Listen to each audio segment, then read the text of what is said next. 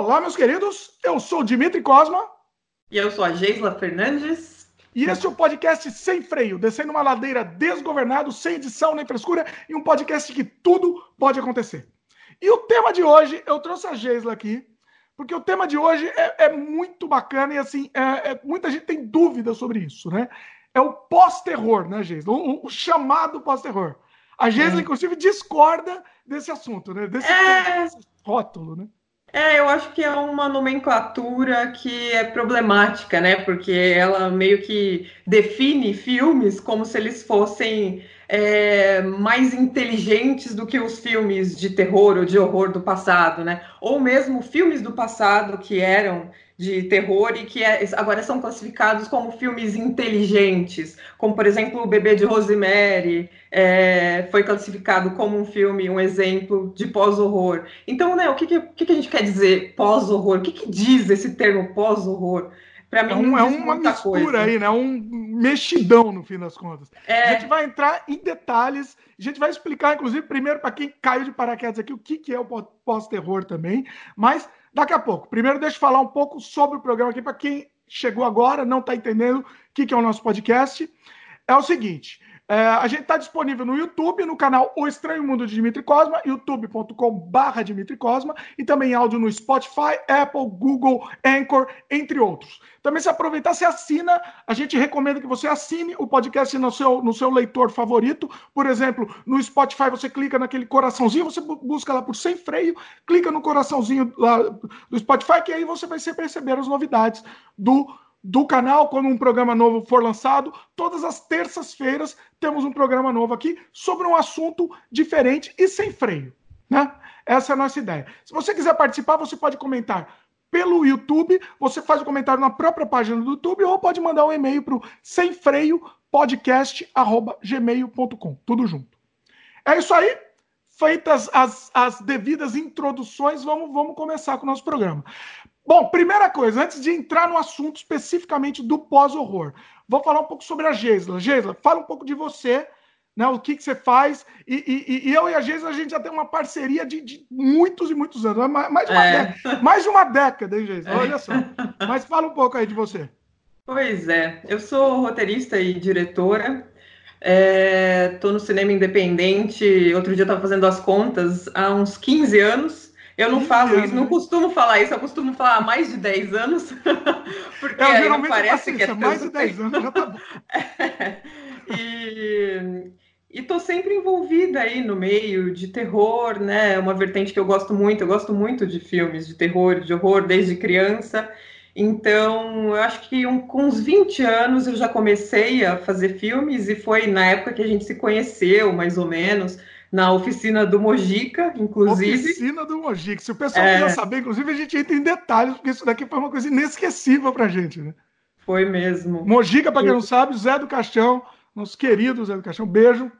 Mojica, te amamos. Beijão pro Mojica, é, com certeza. E aí, depois disso, a gente começou a fazer filmes, né? No apartamento lá que eu tinha em São Paulo, a gente se reunia e gravava, e a gente fez acho que cerca de uns sete curtas por aí naquela época, né? Pois Foi é. aquela trilo trilogia. Depois a gente fez. Antes a gente fez a carne. A carne. Carne foi uma super produção pra gente, né? É, foi mesmo. E foi bem premiada. Eu tava relembrando até é, sobre os curtas que eu fiz outro dia, e a carne foi um dos que foi mais reconhecido e tal, e foi no comecinho, assim. Enfim, que agora. Infelizmente, o ator, o ator principal não lá essas coisas. E que agora, inclusive, vai estar disponível no canal, no Darkflix. É, para quem quiser assinar é, a carne, vai estar lá, vai estar lá a Necrochorume também. Necrochorume fizemos juntos também. É, tem mais alguns. Você então, tem a então data que vai estar no, no Darkflix? Não, não tenho. Eles ainda não lançaram totalmente a plataforma, então ainda não tem data. Tá. Mas promete, vai ser legal, uma plataforma só de filmes de terror e tal. E aí, então, dessa época para cá, eu continuei no, na área como roteirista e como diretora, e fiz alguns outros projetos fora do terror. Nós mesmos, nós dois dirigimos um longa, que é um drama né? O Desamantes, que agora vai ser lançado pela Encripta. Estamos trabalhando no lançamento, inclusive assim. É. A Geisla não sabe, mas já vou comunicá-la em primeira mão aqui para todo mundo. A gente vai ter um programa especial falando do Desamante. Aí sim, vamos, merece. Vamos ter, porque assim, é nosso longa, assim, nosso, nosso xodó, assim. É. Nosso longa que a gente fez na, na, na, na, na trincheira mesmo, né, Geisla? Assim, foi, foi uma loucura, merece. Total. Programa ficou, ficou, muito bom, ficou muito bom, assim. Eu, eu gosto sim. muito desse trabalho. E a gente vai entrar em detalhes. Não, não é horror, então a gente não, não é o tema do programa de hoje, mas. Não é, tá fora. É. Só um overview, assim. Ficou muito legal, assim. E logo, logo vocês vão assistir, vocês vão ter como assistir. Muita gente que acompanha, me acompanha, é, principalmente, me pergunta se assim, como que a gente pode assistir, quero ver. É, e logo, logo vocês vão poder assistir. Né, gente? Uhum, é. E aí depois eu fiz umas séries de documentários para o canal Futura, é, chamada. É uma série, na verdade, chamada Natureza Forte, Muito e que está disponível no Futura Play, para quem quiser assistir, são 13 episódios. É, e está é, aberto, né? Não, não é tá aberto. né? Quem quiser assistir, pode assistir. É, aberto, é de graça é lá no Futura Play, só dá um clique e já consegue acessar sem pagar nada. Muito bom. É, e depois disso, eu, eu, comecei a trabalhar bastante no Nordeste. Nós conseguimos alguns editais lá e por isso é, trabalhei bastante lá. Então, depois disso, a gente fez também um documentário chamado Guerra do Pau de Colher, que ainda não foi lançado, mas que já está pronto, é, que é sobre um movimento que aconteceu em 1930 e ficou meio que esquecido na história lá do sertão da Bahia. Bem interessante, logo a gente vai lançar. E ainda agora tô, é, a gente está escrevendo os roteiros para um projeto que foi selecionado pelo Funcultura, lá de Pernambuco, que é de terror é, e que é uma série.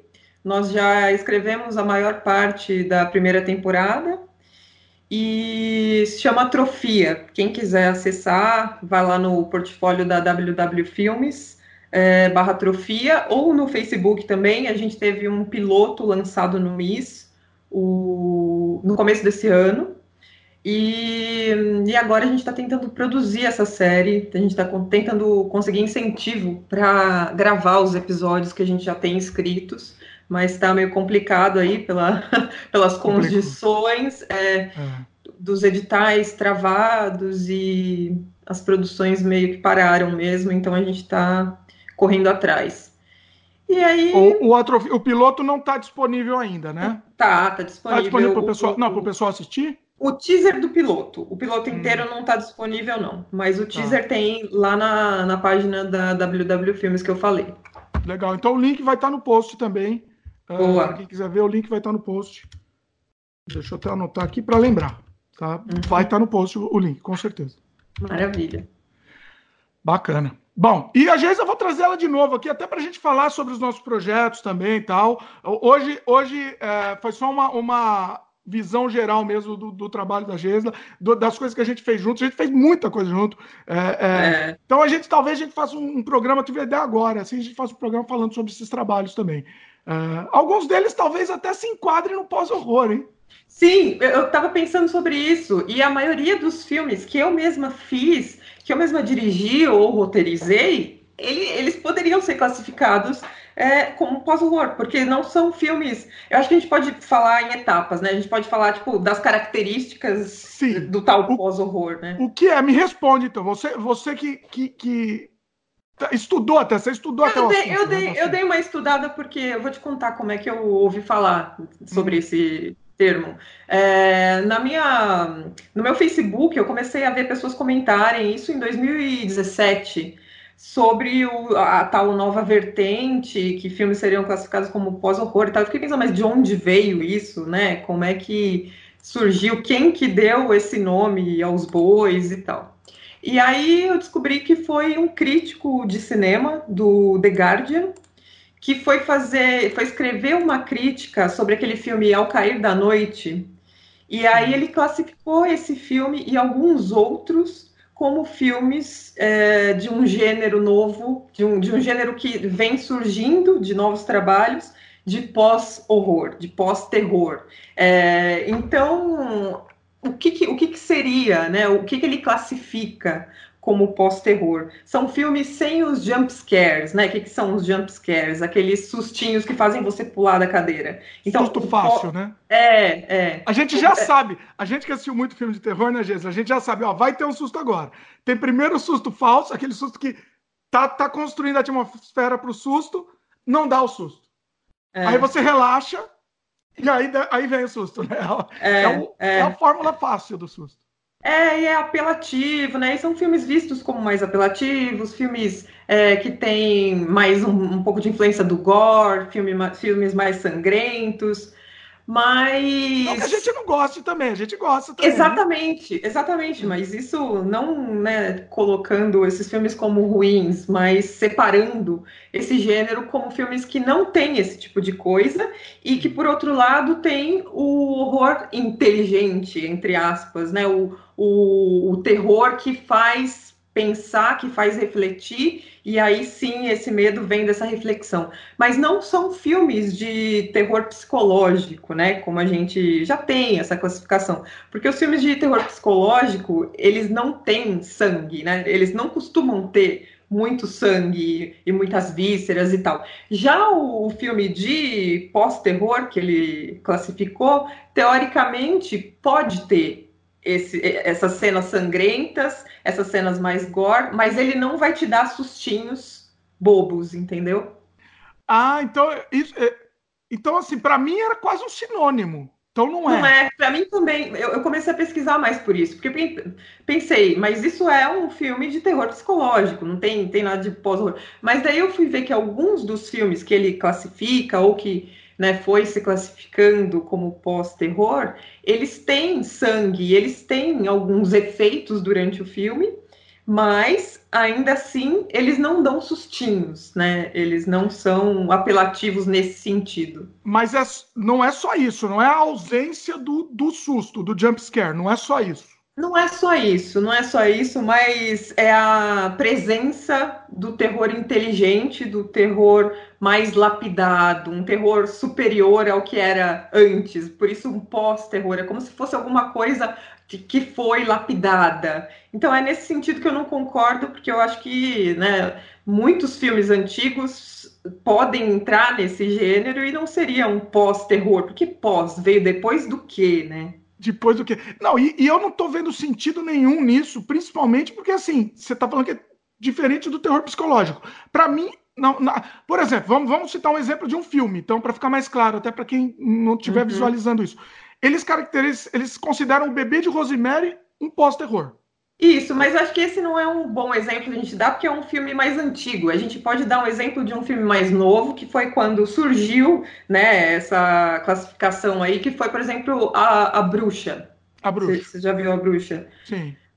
A Bruxa, que mais? Tem, tem vários então, outros. Então, é... Não, vamos dar os exemplos, mas é, é porque o eu queria porra... entender. O que eu não estou entendendo é uma coisa. O que para mim está confuso é isso.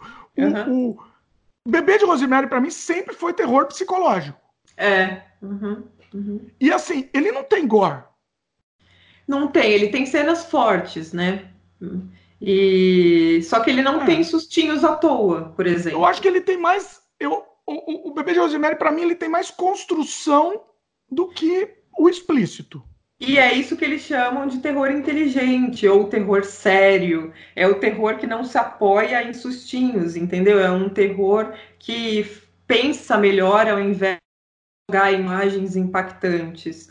Então, eu acho que a característica básica do, de classificar um filme como pós-terror, é, para eles, né, é essa: é de, de um filme que faz pensar e que ao mesmo tempo foi pensado.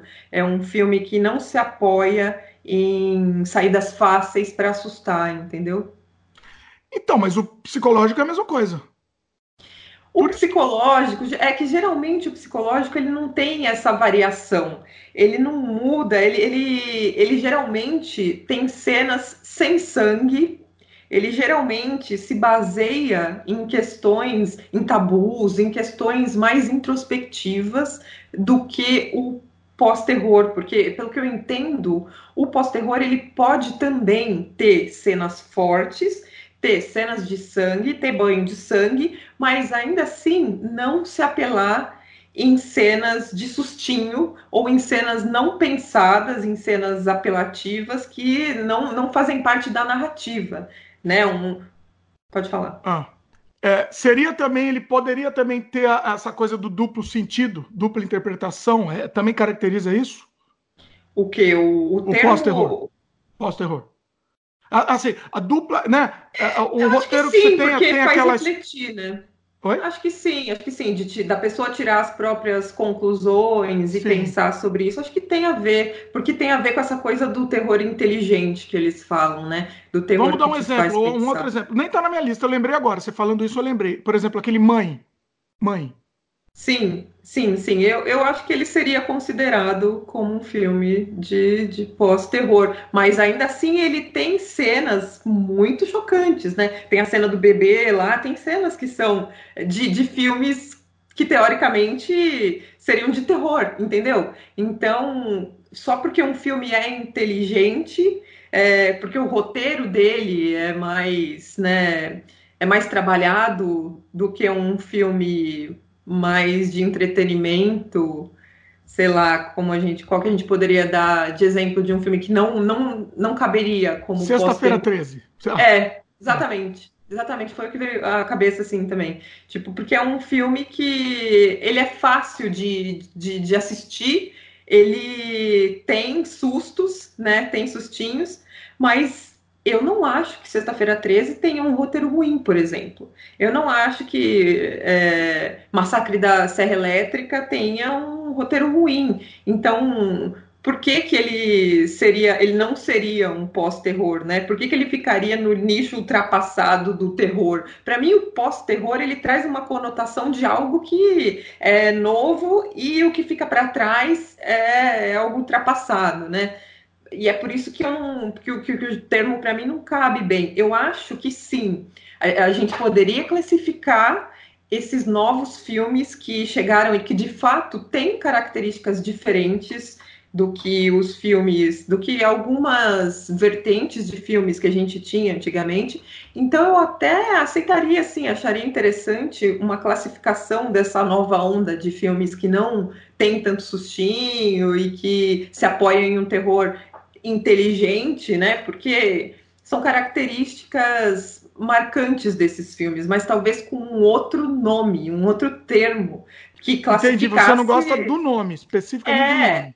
É, que, que eu não tenho problema com classificação, beleza, é, quer colocar um rótulo, coloca, mas o nome do pós-horror me incomoda, porque ele me traz uma sensação de algo que não faz sentido, né? Para mim não tem sentido, mas eu reconheço que existe esse boom de filmes feitos de uma forma diferente, que poderiam ser classificados com outro termo.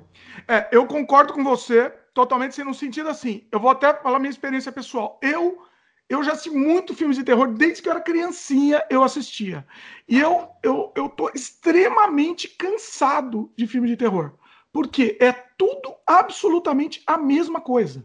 Eu não consigo mais ter nada que me surpreende. Então, quando eu assisto um desses chamados pós-terror, é. que me ficam na cabeça por muito tempo, é. Entendeu? Eu, eu, eu, me, arrepia, entendeu? Me, me arrepia, porque assim, é um, é um sopro de, de vida, né? É, um sopro de criatividade. Eu vou dar um exemplo.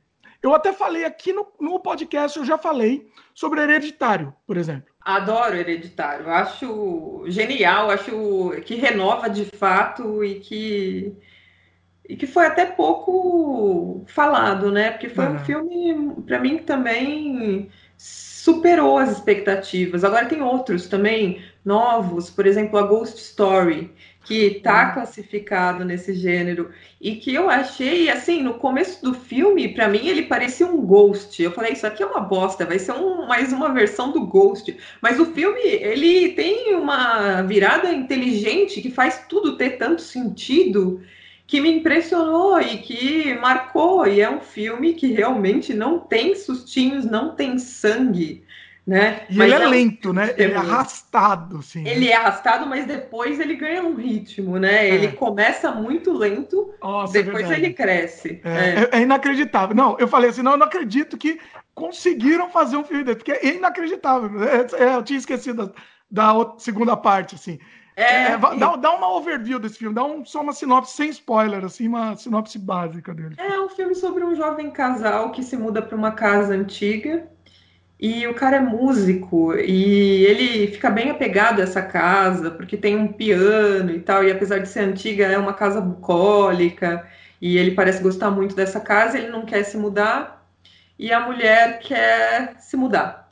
E aí, isso eu vou contar porque já é óbvio, já acho que está até na sinopse. Ele morre é, repentinamente já no começo do filme e ele volta como um fantasma com um lençol branco e com dois buracos sem nada, assim, né? Do, o fantasma de, de criança mesmo, lençol é... e um olhinho, assim.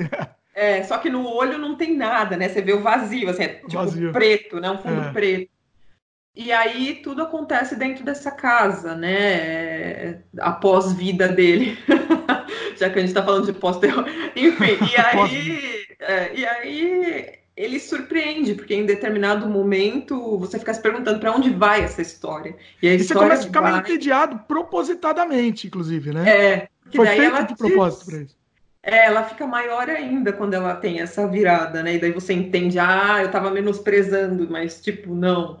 E é bem surpreendente. Um outro filme que me surpreendeu muito recentemente foi o Border. Border? Eu não sei oh, se você já... não vi ainda, hein?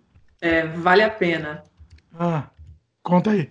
E essa eu vou, esse eu vou falar bem pouco, porque eu não quero dar nenhum spoiler, mas é sobre uma. É isso que entrega, né? Geralmente esses filmes, você não pode falar muito que acaba entregando. O próprio Hereditário, né? Tem aquela virada no filme, é... Que, é, que assim, que deixa a gente que, que dá uma, a gente toma uma porrada, a gente toma uma porque porrada. Porque a gente espera que a protagonista seja a menina, né? Pois é. a gente espera. Pois é, e assim, é inacreditável. E, e depois daquela porrada, você fica passando mal. Você assiste o filme mal, com sentimento mal, assim, né? Muito, muito. É. Assim, nunca é um filme gosto, tinha né? acontecido. Né? Eu nunca tinha. Faz muito tempo que eu não sinto isso num filme, entendeu? É. Mas volta pro border aí. Então, é sobre uma mulher, é, para os nossos padrões de beleza, bem feia. Ela é, assim, bem esquisita. Ela quase não parece um ser humano. Ela parece mais um. Não sei. Ela, ela tem problemas, assim, da tem, tem um rosto feio, enfim, meio que mal formado, não sei explicar. E aí ela trabalha num aeroporto e ela trabalha como segurança, checando as malas. Só que ela checa as malas é, cheirando, como se fosse um cachorro farejador. e, e aí ela. E aí mostra um pouco da vida dela, mostra é, como ela mora com um cara que não tá nem aí para ela e tal. E, e aí, um certo dia, ela tá verificando as malas e ela encontra um cara que fisicamente é muito parecido com ela. Ou seja, ele é muito feio, muito feio. E aí, eles começam a. Ela chama ele para ir morar na casa, no quartinho que ela tem lá disponível. E ele meio que, acho que aluga esse quartinho e começa a morar lá. Mas aí começa a acontecer umas coisas muito estranhas. Você vê que esse cara tá grávido. Enfim, e aí depois disso, é, depois disso eles explicam, é, os realizadores explicam por que, que essas pessoas são tão diferentes. Então, elas não são feias, elas só são de uma outra raça. E é esse o X da questão, essa raça, o que eles são, é o que é muito interessante e que eu não vou não vou contar aqui porque vai estragar a surpresa. Já que você falando, me lembrei, eu, eu tive um spoiler disso daí, eu, eu, eu fiquei sabendo, eu fiquei é... sabendo. Agora eu lembrei, me falaram, não, não, não assisti, mas é, é incrível mesmo, é incrível. Vale eu vou pena. ter que assistir ele inteiro agora, mesmo sabendo, sabendo, acho que vale. Não, mas é vale, porque são pequenos detalhes que vão sendo mostrados e que você vai pensando, nossa, que loucura. É um filme muito doido, assim. Eu gosto desses filmes que, que, que piram, tipo, viajam muito. Esse vai longe, assim, vai bem longe. Agora, vamos, vamos já que estamos dando exemplo, vamos dar mais um aqui, comentário. Acho que tá, tá legal também isso, que até o pessoal depois a gente até continua com o debate, mas é, o, o pessoal consegue visualizar o que, que significa essa, essa, nomenclatura, né? Uhum. O Corra, Run. O Corra. É Run, né? É Run que é. Uhum. Uhum. é. O que, que você achou? Eu gostei muito do Corra. Para mim é o meu filme favorito desse diretor. Eu não gostei muito do Us. É, é, eu gosto mais do Corra. Mas por que, que eu acho que o Corra entra aí né, nessa classificação de pós-terror? Porque ele é um filme muito mais baseado é, no psicológico, mas ainda assim ele tem algumas cenas que são chocantes, né? Só que ele não te assusta, ele não tem os tais dos jump scares, ele não tem sustinho bobo. Eu detesto sustinho bobo. Eu acho que eu acho que você pode gostar disso. Eu, sou, eu não gosto, particularmente. São filmes que não me agradam, que, que me. Eu também não. Eu também é, não. me tiram já da, da história. O susto, porque... para mim, por exemplo, é o que aconteceu no Hereditário. Aquilo foi um susto pela é. cena, pelo que aconteceu. Né? Não, é. não pelo susto em si, né? Uhum, sim. Que é, é um pouco da coisa do, do susto é, inteligente, né? Do susto bem, bem realizado, do susto que faz sentido com a narrativa e que não está ali só para te assustar, sem motivo nenhum ligado com o roteiro, né? É, então, eu acho que o Run ele conseguiu um, ele conseguiu um sucesso, um filme muito bom, porque ele tem um bom roteiro. E eu acho que esses filmes de pós-terror, uma característica é, muito visível neles é o roteiro bem construído.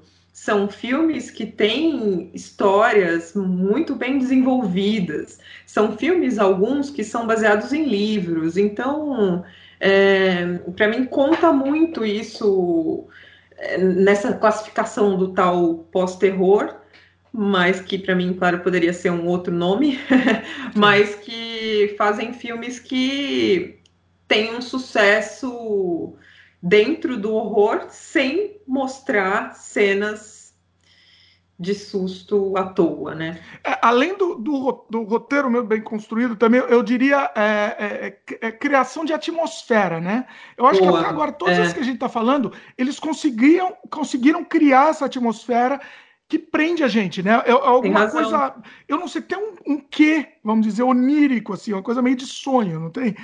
Eu não sei, eu sinto isso, assim, eu sinto que a gente fica Pode com o filme, ser. termina o filme, mas a gente fica com ele, né? Pode ser porque esses exemplos mesmo é, que a gente falou, eles têm essa coisa de sonho, né? O Ghost Story tem, o, o Run tem, porque parece que ele Sim. tá meio que numa alucinação, né? Ah, vamos é... falar um pouco, fala um pouco da sinopse do Run, sem entregar, tá? Só o, o, o intro, assim. É, é sobre um casal, é, ela é branca e ele é negro, e ela o convida para ir conhecer a família dela. E aí ele chega numa festa tipo de um pessoal super rico e branco, e aí começam a acontecer coisas muito estranhas e, e crimes e tal, enfim. E ele, ele, ele, ele nesses momentos ele te prende tanto, você quer entender o que aconteceu, mas eu vou te ser sincero, sem dar spoiler, um pessoal comentou, pra, comentou aqui que talvez seja bom fazer o um podcast com spoiler para dar para discutir melhor. Mas eu não é. sei, eu acho melhor não. Talvez, não sei, não sei, eu, eu, tenho dúvidas ainda. Comenta aí, pessoal. A gente faz spoiler ou não, uhum. entendeu? Porque eu, eu fico com dó de quem não assistiu ainda, vai perder, é, vai perder essa surpresa, mas também a gente não consegue, é, é não consegue falar o que a gente quer com medo de dar spoiler. Bom, mas enfim, o, segundo, o último ato do Run, eu, eu adorei. Até o momento do último ato, quando tem a revelação uhum. do porquê daquilo. Você não gostou? Não gostei. Eu não Por gostei. Quê? Você gostou? Eu gostei. Assim, é diferente, né? Mas para mim eu acho que fugiu muito do que, que o filme estava levando a gente, entendeu? Ele estava criando um negócio. E, e, assim, eu achei diferente, mas eu achei é, inverossímil, primeira coisa, né? Uhum. E, e, e, eu achei que em alguns momentos se contradiz, inclusive. É, Porque eu... assim, ele era para discutir sobre racismo. É um filme que, sem entregar spoiler aqui, ele discute claramente sobre racismo. Sim, né? sim. E até o racismo velado, que é mais interessante ainda discutir, né? Que é uhum. o tipo que mais é o mais, é, vamos dizer, acho que o que mais acontece hoje Praticado, em dia. Né? é. É, exatamente. E, e, e, como é, esse tema eu estava achando tão interessante. Ah, e, o, uma coisa interessantíssima, por exemplo, os pais da, da menina começam a querer se enturmar com o cara, com o rapaz. Uhum, o, o, noivo. Uhum. E começa a falar, pô, legal. E aí começa a falar sobre, sei lá, ah, eu adoro Obama, viu? Eu adoro é. negócio do nada. Isso eu acho muito genial, genial, né? Muita falta de tato, O Jordan né? Peele tem essa experiência também, né? Então é por isso que ele tem essa vivência também. É, ah, e os filmes mas... deles são engraçados, né? Eles têm essa veia cômica que, que, é, que é pungente, que é crítica, né? Eu acho legal Sim. também. Mas você não acha que o final, sem entregar aqui, é, se contradiz, entendeu? Eu acho que ele, além do, do final inverossímil, daquela surpresa inverossímil, eu acho que ele se contradiz, acaba se, entendeu? se perdendo. É eu acho que eu acho que não, eu acho que se você já está dentro daquilo, eu, eu, eu, costumo pensar que quando você compra um filme, você entra nele, você começa a fazer concessões, né? Tem coisas que você sabe que não, não, não iam acontecer, mas falar, ah, tipo, você acredita naquilo porque é aquilo que, que você já entrou, que você já comprou. Então, no Corra para mim foi assim. E, e essa coisa de, de, de contradizer, acho que não, acho que ele já colocou os pontos dele, né? Ele já fez as críticas durante o filme, e aí no final ele só quis dar um outro final. Aí, né? Pra mim virou. É que no final virou, me, me, virou um filme de terror da Hammer, por exemplo, sei lá. Sei, porque ele fica é? cômico, né? Ele fica, ele fica tipo meio nonsense, assim. É. é. O que eu sei, não sei se você chegou a pesquisar isso, o que eu sei é que existe um outro final pro filme. Ah, não sabia, não. Eu não lembro se tá gravado, se eu não me engano, ele tá gravado, inclusive. Foi gravado. E esse final, ele dá uma outra ótica pro filme. É mesmo? E pelo que eu vi, eu não, eu, não, eu não vou entrar em detalhes aqui, mas pelo que eu vi, ele, ele meio que liga tudo, entendeu? Seria um final mais adequado para mim. Interessante. Dá uma Queria... pesquisada, não vou falar aqui para também não dar spoiler, mas vale a pena. Dá uma pesquisada, se eu não me engano, inclusive tem gravado. Tem vídeo, legal. chegaram a fazer. Legal, legal. Uh, bom, vamos voltar. Uh, mais alguns exemplos aqui que a gente pode dar. Por exemplo, ah, o Iluminado. Sim, sim. Vamos voltar para o passado. A gente está muito moderna aqui. Vamos, vamos lá é. para o filme de velho. O Iluminado. É, por... Seria pós-terror também. Seria. Totalmente, totalmente, né? Porque ele tem uma trama envolvente de atmosfera, como você bem pontuou, e um roteiro que também é baseado num filme, como eu falei, são filmes muito mais desenvolvidos em termos de roteiro, né? O roteiro aguenta muito mais é, do que um filme mais tipo Massacre da Serra Elétrica, que são ações mais simples, né? São, é uma narrativa mais simples. Então, o Iluminado ele tem toda essa essa lapidação das ideias, né, e de colocar você psicologicamente dentro daquilo lá. E aí a gente volta para as semelhanças, né, do, do, do suspense psicológico ou do terror psicológico com esse termo aí do pós-horror, que pois foi é. É, é, tudo lançado. que a gente está falando até agora, pelo que eu estou vendo, é, é, é, isso. Ele cria essa narrativa, né? E todos eles, a princípio, aqui, nessa nossa lista que a gente já falou até agora, tem essas, esse subtexto, essa segunda interpretação, né? Uhum. Até agora, pelo menos, todos tiveram, né? É, tem aquela história, o nível normal, se você quiser assistir como uma historinha normal. E de entretenimento. A, o que, né? que aquilo significa. Se você quiser se aprofundar, você pode. Não precisa, mas você pode, né? É, uhum. E tem até uma outra questão aí dessa coisa dessa nomenclatura, que a primeira vez que eu ouvi falar eu vi como pós-terror. Hoje em dia eu já vejo pós-horror, pós-terror, então ela vai variando. Mas é, de fato a gente tem essa variação até no, no gênero, nas vertentes, quando a gente fala aqui no Brasil de terror ou de horror, elas acabam às vezes se misturando, porque são coisas muito parecidas, né? É, Tem diferença? Eu vou ser sincero que eu também nunca sei. Horror, entre horror e terror eu não vejo é, diferença. É, então, é, eu uma época pesquisei sobre isso e o que eu entendi era que o horror ele causava é, uma sensação mais de desespero, de, de era mais forte do que o terror. O terror era, era uma definição quase que similar, assim. Então, eu não costumo diferenciar muito, não, entre horror e terror. Eu também uso como se fossem sinônimos. É, é. E, bom, eu tenho aqui na lista, eu estava pesquisando sobre o assunto, eu vi, talvez seja o primeiro exemplar de pós-horror da história. Que é que o Ao Cair da Noite? Você concorda ou não? O Gabinete ah, não. do Dr. Caligari. E é expressionismo alemão. É, gabinete, sim, sim. Não tem é um, de, é um expressionismo, né? Expressionismo alemão. É. Uhum. Mas assim, eles estão considerando. Mas faz sentido, né? Porque é um filme de terror inteligente, é um filme é, bem trabalhado o, o roteiro, e é um filme que não tem essas inserções de sustinhos. Então tá, caberia. Mas é que é tão, sabe? Sei, é tão vago, é classificar um filme assim, né? É como se você fosse rotular os filmes filmes mais é, não são tão específicos que, que deem para rotular como se fosse, por exemplo, um WIP. Lembra é, dessa classificação?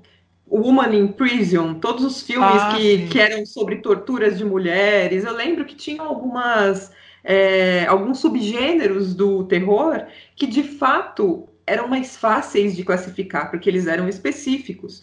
Agora, quando você fala do pós-terror, ele é muito abrangente, então é, dá para classificar muita coisa como pós-terror, né?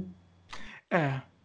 Se bem que assim, dá, mas eu, eu, todos esses exemplares que a gente está citando, ele tem essas características, por enquanto, eles estão tendo essas características em comum, né? Sim, sim, sim. Sim. Então, assim, eu não sei. É, é que assim, a gente está em tempo real tentando ver se realmente faz sentido ou não o pós-terror, mas. É.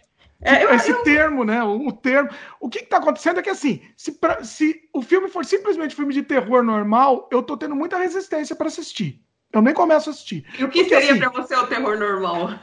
Então, essa coisa, sei lá. O próprio. O Sexta-feira 13 está no meu coração, então se lançar 500 Sexta-feira 13, eu vou continuar assistindo. Eu também assisto. Mas assim, Assim, se for, sei lá, um novo Jason lá, que eu sei que vai ser um, um, um slasher lá, que o cara vai sair matando, eu não, não eu acho.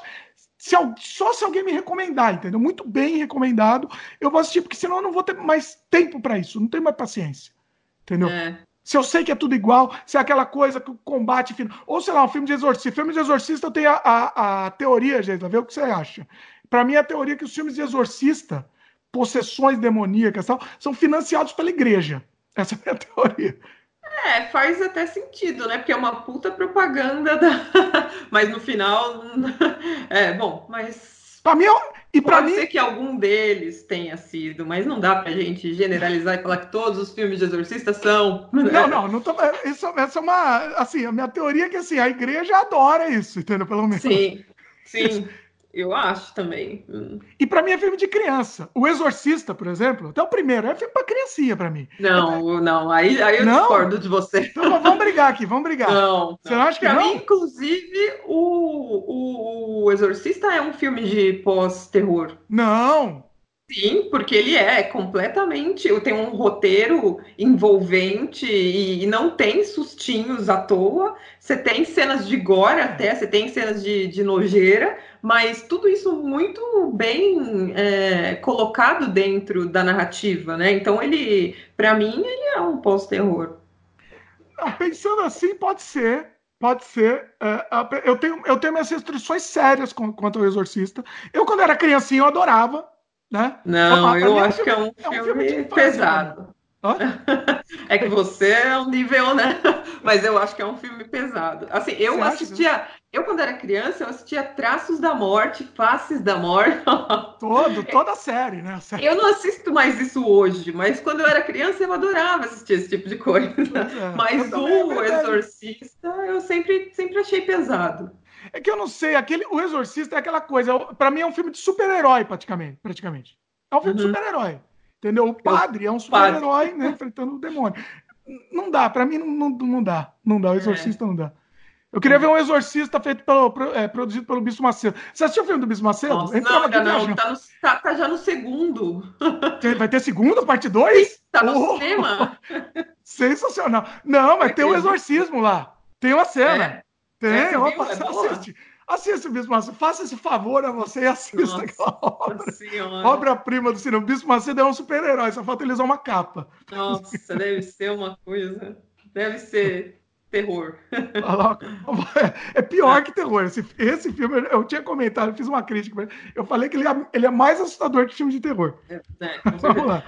Eu dei uma é... pesquisada aqui, ó, só para a gente tirar limpo aquela questão se o terror psicológico ele é igual ao pós-terror, hum. se ele tem tanta semelhança assim, ou se dá para a gente diferenciar. O que eu achei hum. da definição aqui do terror psicológico, eu vou ler aqui para você. Terror psicológico é um gênero de ficção desmembrado do terror. Eu não sabia disso, que ele era desmembrado do terror. A diferença é que no terror padrão, o medo é derivado do sentimento de nojo e repulsa ao sangue e à violência, enquanto no psicológico, o temor é gerado a partir da vulnerabilidade da mente humana a alguma situação ou sensação desconfortável psicologicamente, geralmente por uma situação implícita. Então eu, eu, eu, continuo com aquela minha impressão de que o pós-terror ele é diferente do terror psicológico, porque nele ainda cabe ainda cabem cenas é, fortes. Não necessariamente em todos os filmes que são classificados como pós-terror tem cenas fortes. Por exemplo, no Ghost Story tem zero cenas fortes, não tem nada de cenas fortes. Sim. Mas no Hereditário já tem. tem. Né? Em A Bruxa. Bem forte, inclusive. É. É, é, em A Bruxa tem, mais ou menos. Mas, então, para mim, o que fica é isso. O que diferencia é que o, o terror psicológico ele não vai ter esse tipo de cena e o pós-terror ele pode ter. Eu não sei, isso é o que eu acho. Pode ser, faz sentido. Deixa eu voltar para a bruxa. A gente falou muito vagamente sobre a bruxa. Eu queria conversar um pouquinho mais, um pouquinho mais. Você gostou muito? Gostei muito da bruxa, é, apesar dele ser um filme lento, né? Ele é um filme Bem lento. É, mas eu gostei da linguagem, eu gostei da fotografia, da trilha. É... A atmosfera é muito boa. É. Eu, mais um, eu, vou, eu só vou citar a bruxa, porque é mais um que eu não gostei muito do final. Eu achei. Você não gostou do final? Eu não sei, porque eu achei acabou indo pro meio pro óbvio. Sei. O, o, único ponto para mim que deixou a desejar é a questão da bruxa em si, né? Porque a bruxa ah, que aparece. Dar spoiler aqui, vai. Vamos dar spoiler, vai. É. Mas a bruxa que aparece. Peraí, aparece só um parênteses. Pessoal, quem não assistiu a bruxa, adianta um pouquinho aí o podcast. Vai lá. Mas eu não vou dar muito spoiler. Mas dá, não, bru... tá escancarado, escancarou, vai lá. Então, a bruxa, a, a, bruxa que rouba o menino, né, e tal, ela aparece muito pouco. A não ser que a bruxa seja a própria loirinha lá, a protagonista, é, a né? Que ela, é. ela realmente se transforma em uma, né? Então ela é a bruxa, mas a, eu fiquei esperando aparecer um pouco mais daquela bruxa que rouba a criança e apareceu muito pouco dela. Mas tudo bem também. É, é eu achei. Então, a minha interpretação foi que a menina era. É a bruxa, né? Sim. É. é. Não sei. Sim. Também, não, eu acho que é, eu acho que é, mas ainda assim eu, eu queria ver um pouco mais daquela outra bruxa que tava lá e que apareceu pouco pra mim. É, quando eu falei que eu achei óbvio, porque assim, o filme todo tava, tava meio que indicando que era a menina. Uhum, uhum. No final, é a menina. É, entendeu? Então. me pegou. Mas não era ela. Na minha concepção, não era ela quem tinha feito aquilo. Ela se transforma numa bruxa porque ninguém acreditou nela. É... Hum. Para mim, não era ela quem estava cometendo nada daquilo, só que a família dela, né, aquela mãe maluca e tal, é, tudo co colaborou para que ela se transformasse em uma bruxa, né? Porque era, era muito mais fazia muito mais sentido para ela ser uma bruxa do que continuar tendo aquela vida com aquele tipo de gente que, que eram fanáticos, mas que não pensavam direito, né? Enfim. Pode ser, pode ser, faz sentido. Faz sentido. Mas eu gosto muito daquele personagem do pai. Aquele o pai que tem é muito a voz. Bom, eu gosto também. Aquele cara é foda, assim, gostei muito. Muito bom. Também é. Deixa eu te perguntar agora uma outra pergunta. Você considera o remake do Suspiria um pós-horror, pós-terror? Eu considero, mas já adianto que eu, eu para mim deixou a declarar o remake de Suspiria bastante Você não gostou? assim.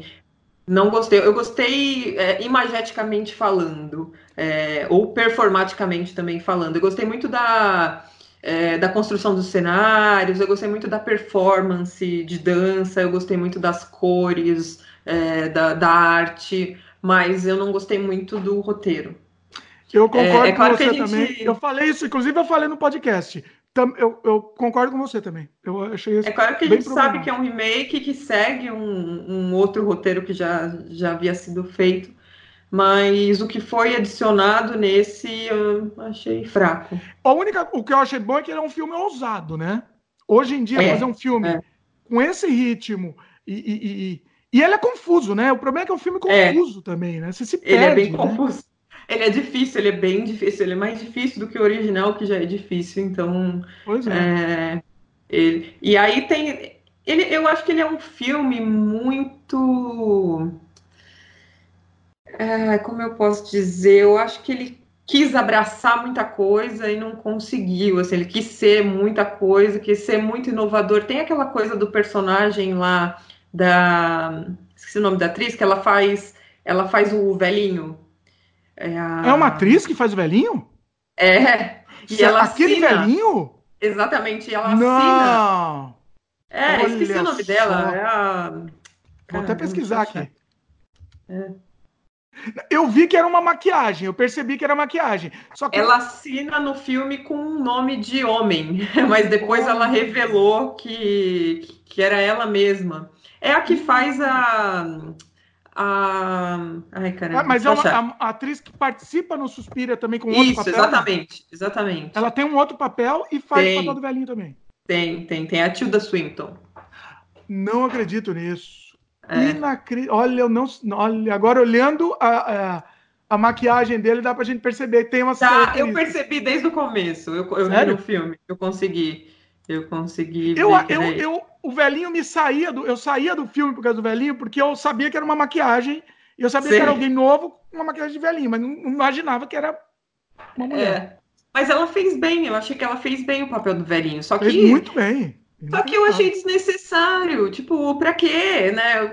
E aí, não teve, não adicionou muito ao filme ela fazer dois papéis. Ela a, pode ter adicionado a carreira dela, mas eu já acho que a Tilda Swinton é tão foda que ela não precisaria disso, assim, é uma excelente atriz. Não, eu acho que eles meio que forçaram a barra sem ter sentido, porque no final das contas isso não contou muito, né? Mas é só uma curiosidade.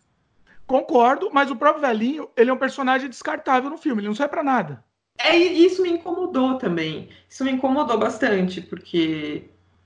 Não. Será que era isso? Será que ele, que ele era descartável mesmo? Eu fiquei questionando isso, porque não fazia sentido. Ele tem uma aparição tão constante no filme, então. É, para mim ele era tipo uma coisa, uma barrigada de roteiro, ele não deixava o roteiro até fluir. Eu não sei se até o personagem dele, para tentar explicar alguma coisa, mas ao invés de explicar, não desexplicava, né? Confundiu, me confundiu. confundiu o lance é. lá da guerra e tal, me confundiu bastante. Uhum. Agora, por exemplo, tem aquela cena, a primeira morte lá. Da menina no, dançando lá. Sei, os efeitos são legais, né? Nem só pelos efeitos, é pela, pela brutalidade da cena, é, né? É, é, fica, é. você. É isso que a gente tá até o, o lance do pós-horror, estamos voltando até pro, amarrando a coisa, mas é isso, sim, é uma coisa sim. que fica. Você sempre vai lembrar dessa primeira morte aí, né? Sim, sim, porque ela imageticamente ela é grotesca, né? Tipo, grotesca. É. No final, por exemplo, tem aquela hora que tem aquele massacre. Aí, para mim, oh, ficou uma coisa meio caseira. Aqui, ó. Você não... Hã? só no Filmou, o Suspiria tá como pós-horror. Ah, então, aí. Aí, ó. E aí a gente chega à conclusão, né, de que... Mas, é claro, quem que classificou isso? Foi um cara que assistiu e achou que era. Então, essas coisas de classificar filmes, elas são muito é, delicadas, né, porque é, qual que é o critério, o critério de quem? Do, do, do, crítico que criou e só mencionou algumas coisas, então vai indo longe, né? É... É, mas eu acho assim, para mim, eu vou ser sincero, se eu ouvir que o filme é caracterizado como pós-horror, eu vou me interessar mais do que simplesmente o filme tá. Então, você acabou de falar, é, essa é a chave. O pós-horror, para mim, é um termo de marketing. É um termo que junta um grupo de filmes que é, foi classificado como um, um, novo terror, que é melhor do que o terror antigo e que deve atrair mais pessoas, porque é um terror inteligente. Não, mas então, calma. Você falou, tá certo, mas tem um outro lado. Hum. Pessoalmente, para mim, eu vou me atrair mais pelo pós-horror.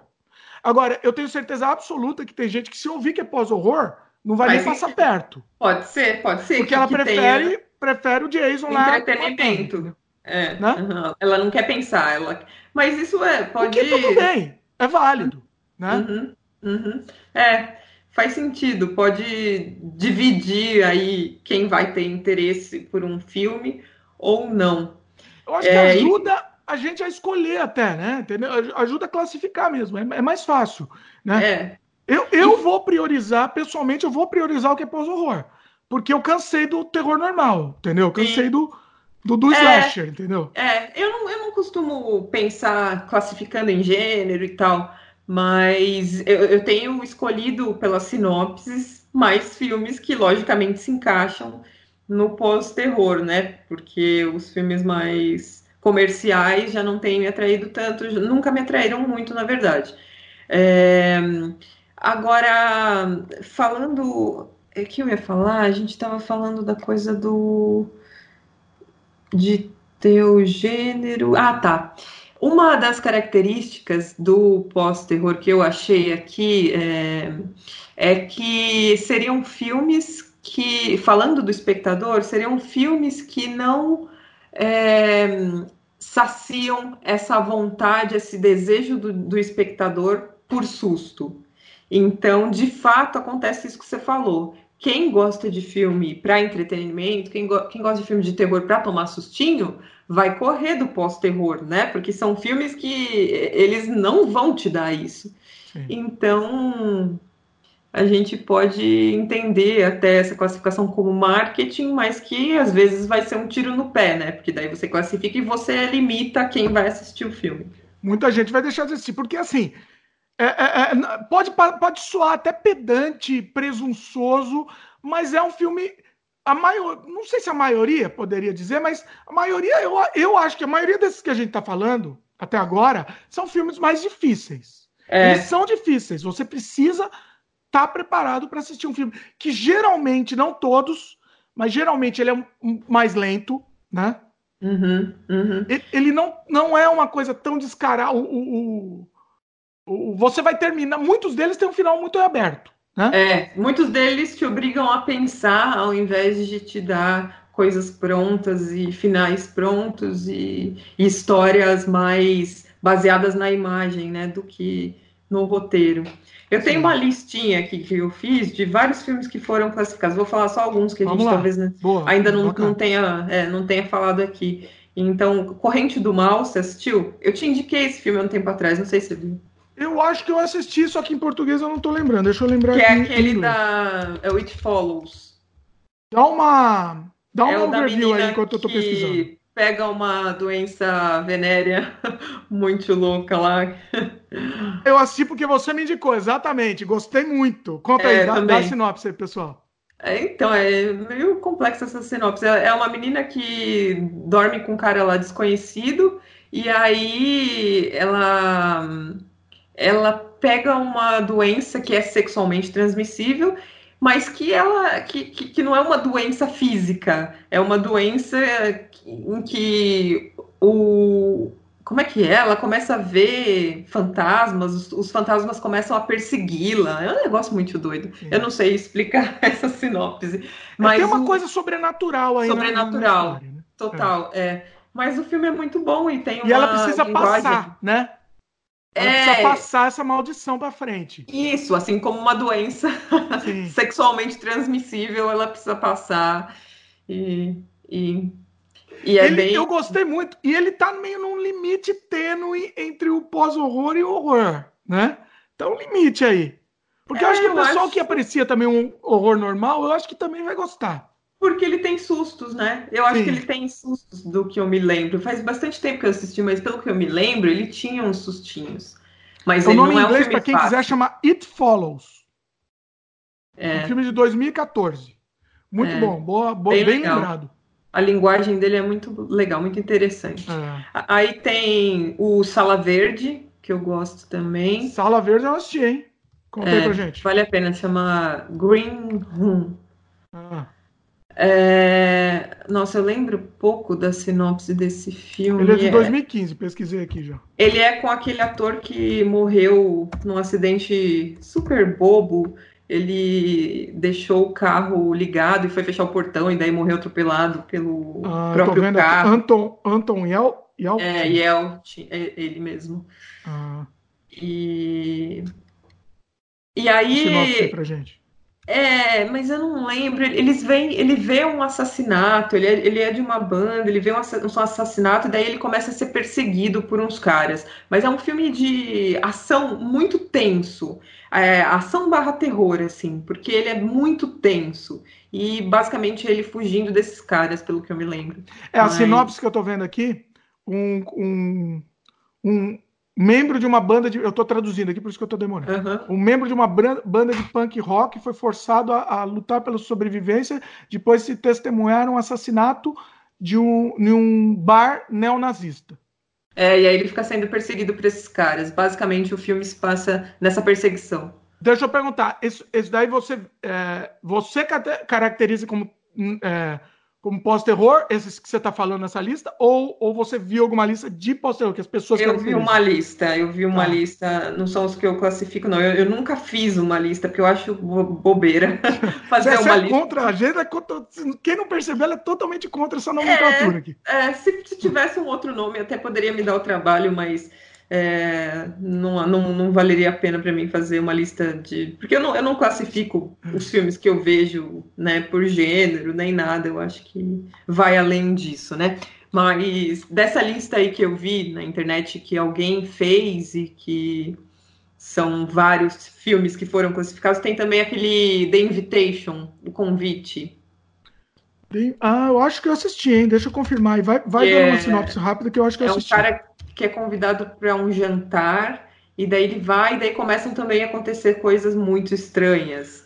Nossa, eu gostei muito desse filme. É, eu gostei. É, é, é uma, várias pessoas, né? Tem várias... É, um jantar com várias pessoas numa mesa, assim, tipo, começam a acontecer umas coisas estranhas e.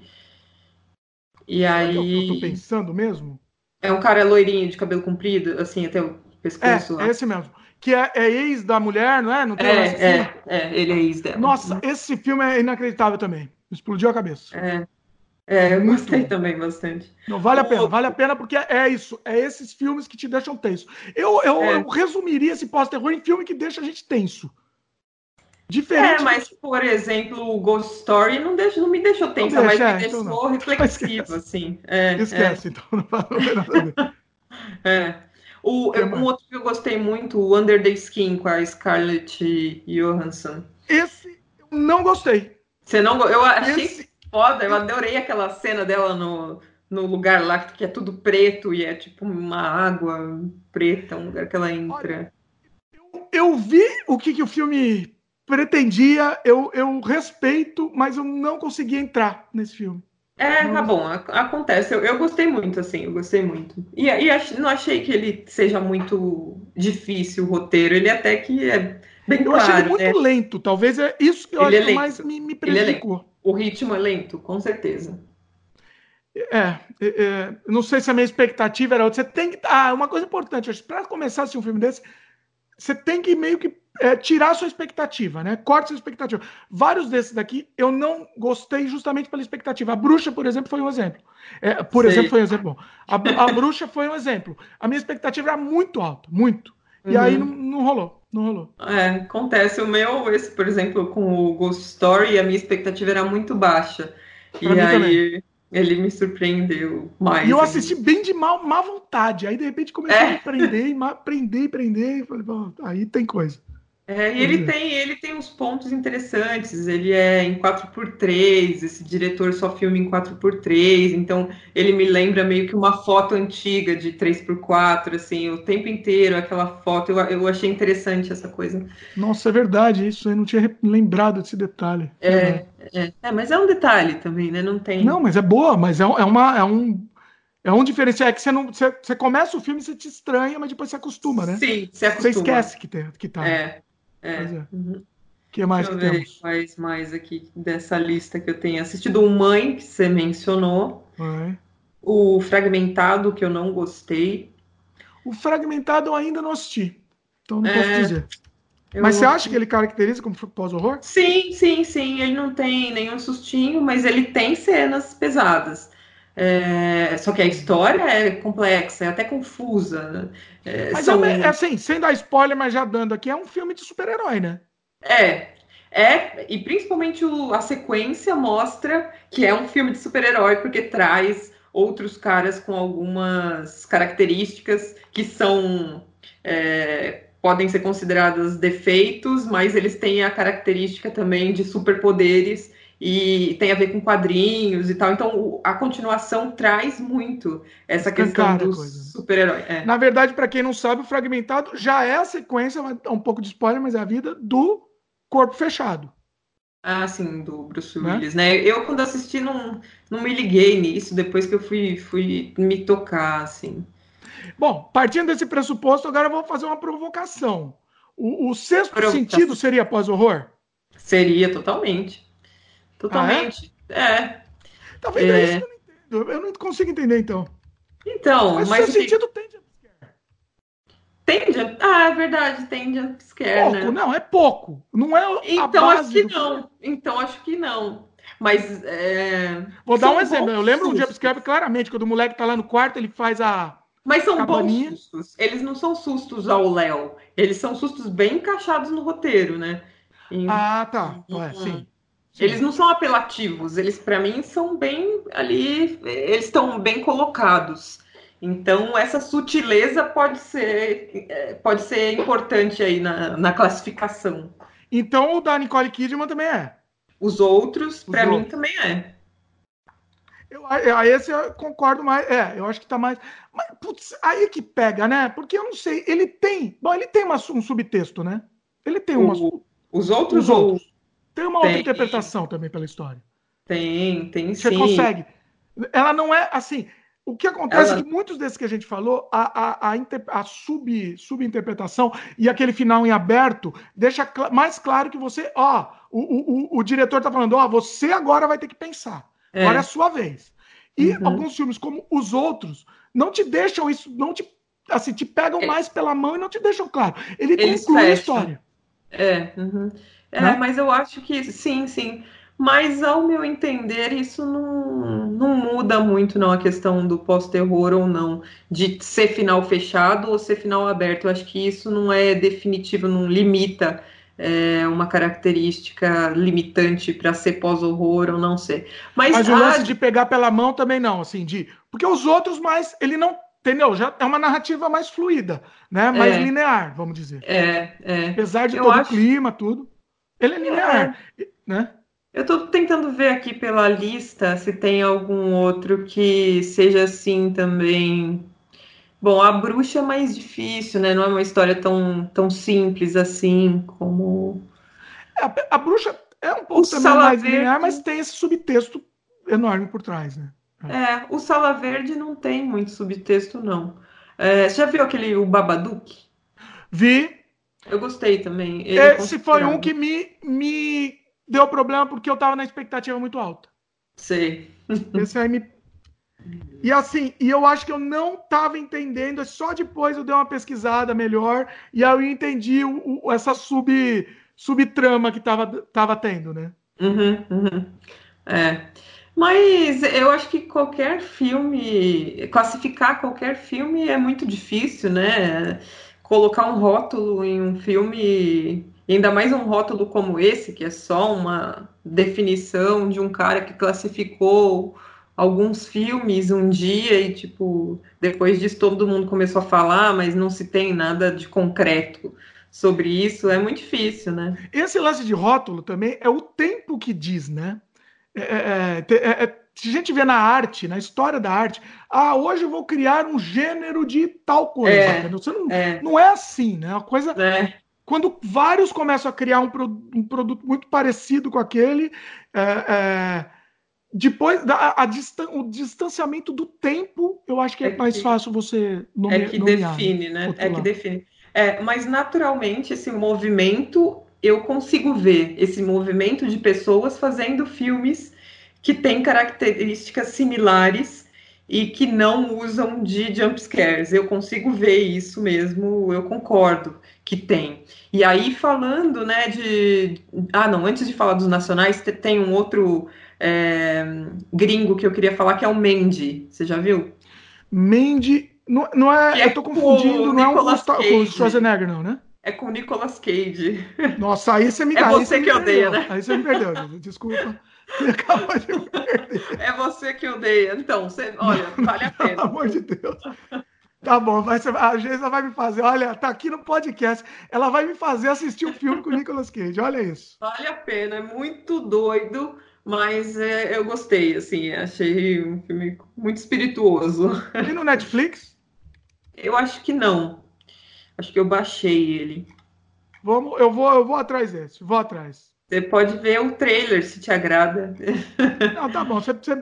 Se, é pós-terror, tá, tá, já, já ganha. Apesar de, de, de é, é, mas ele é bem, ele é bem rápido, assim, não é um filme muito lento como esses outros, que é um, um outro ponto, né? São filmes diferentes entre si em alguns aspectos. Dá um, dá um overview aí do Mandy aí.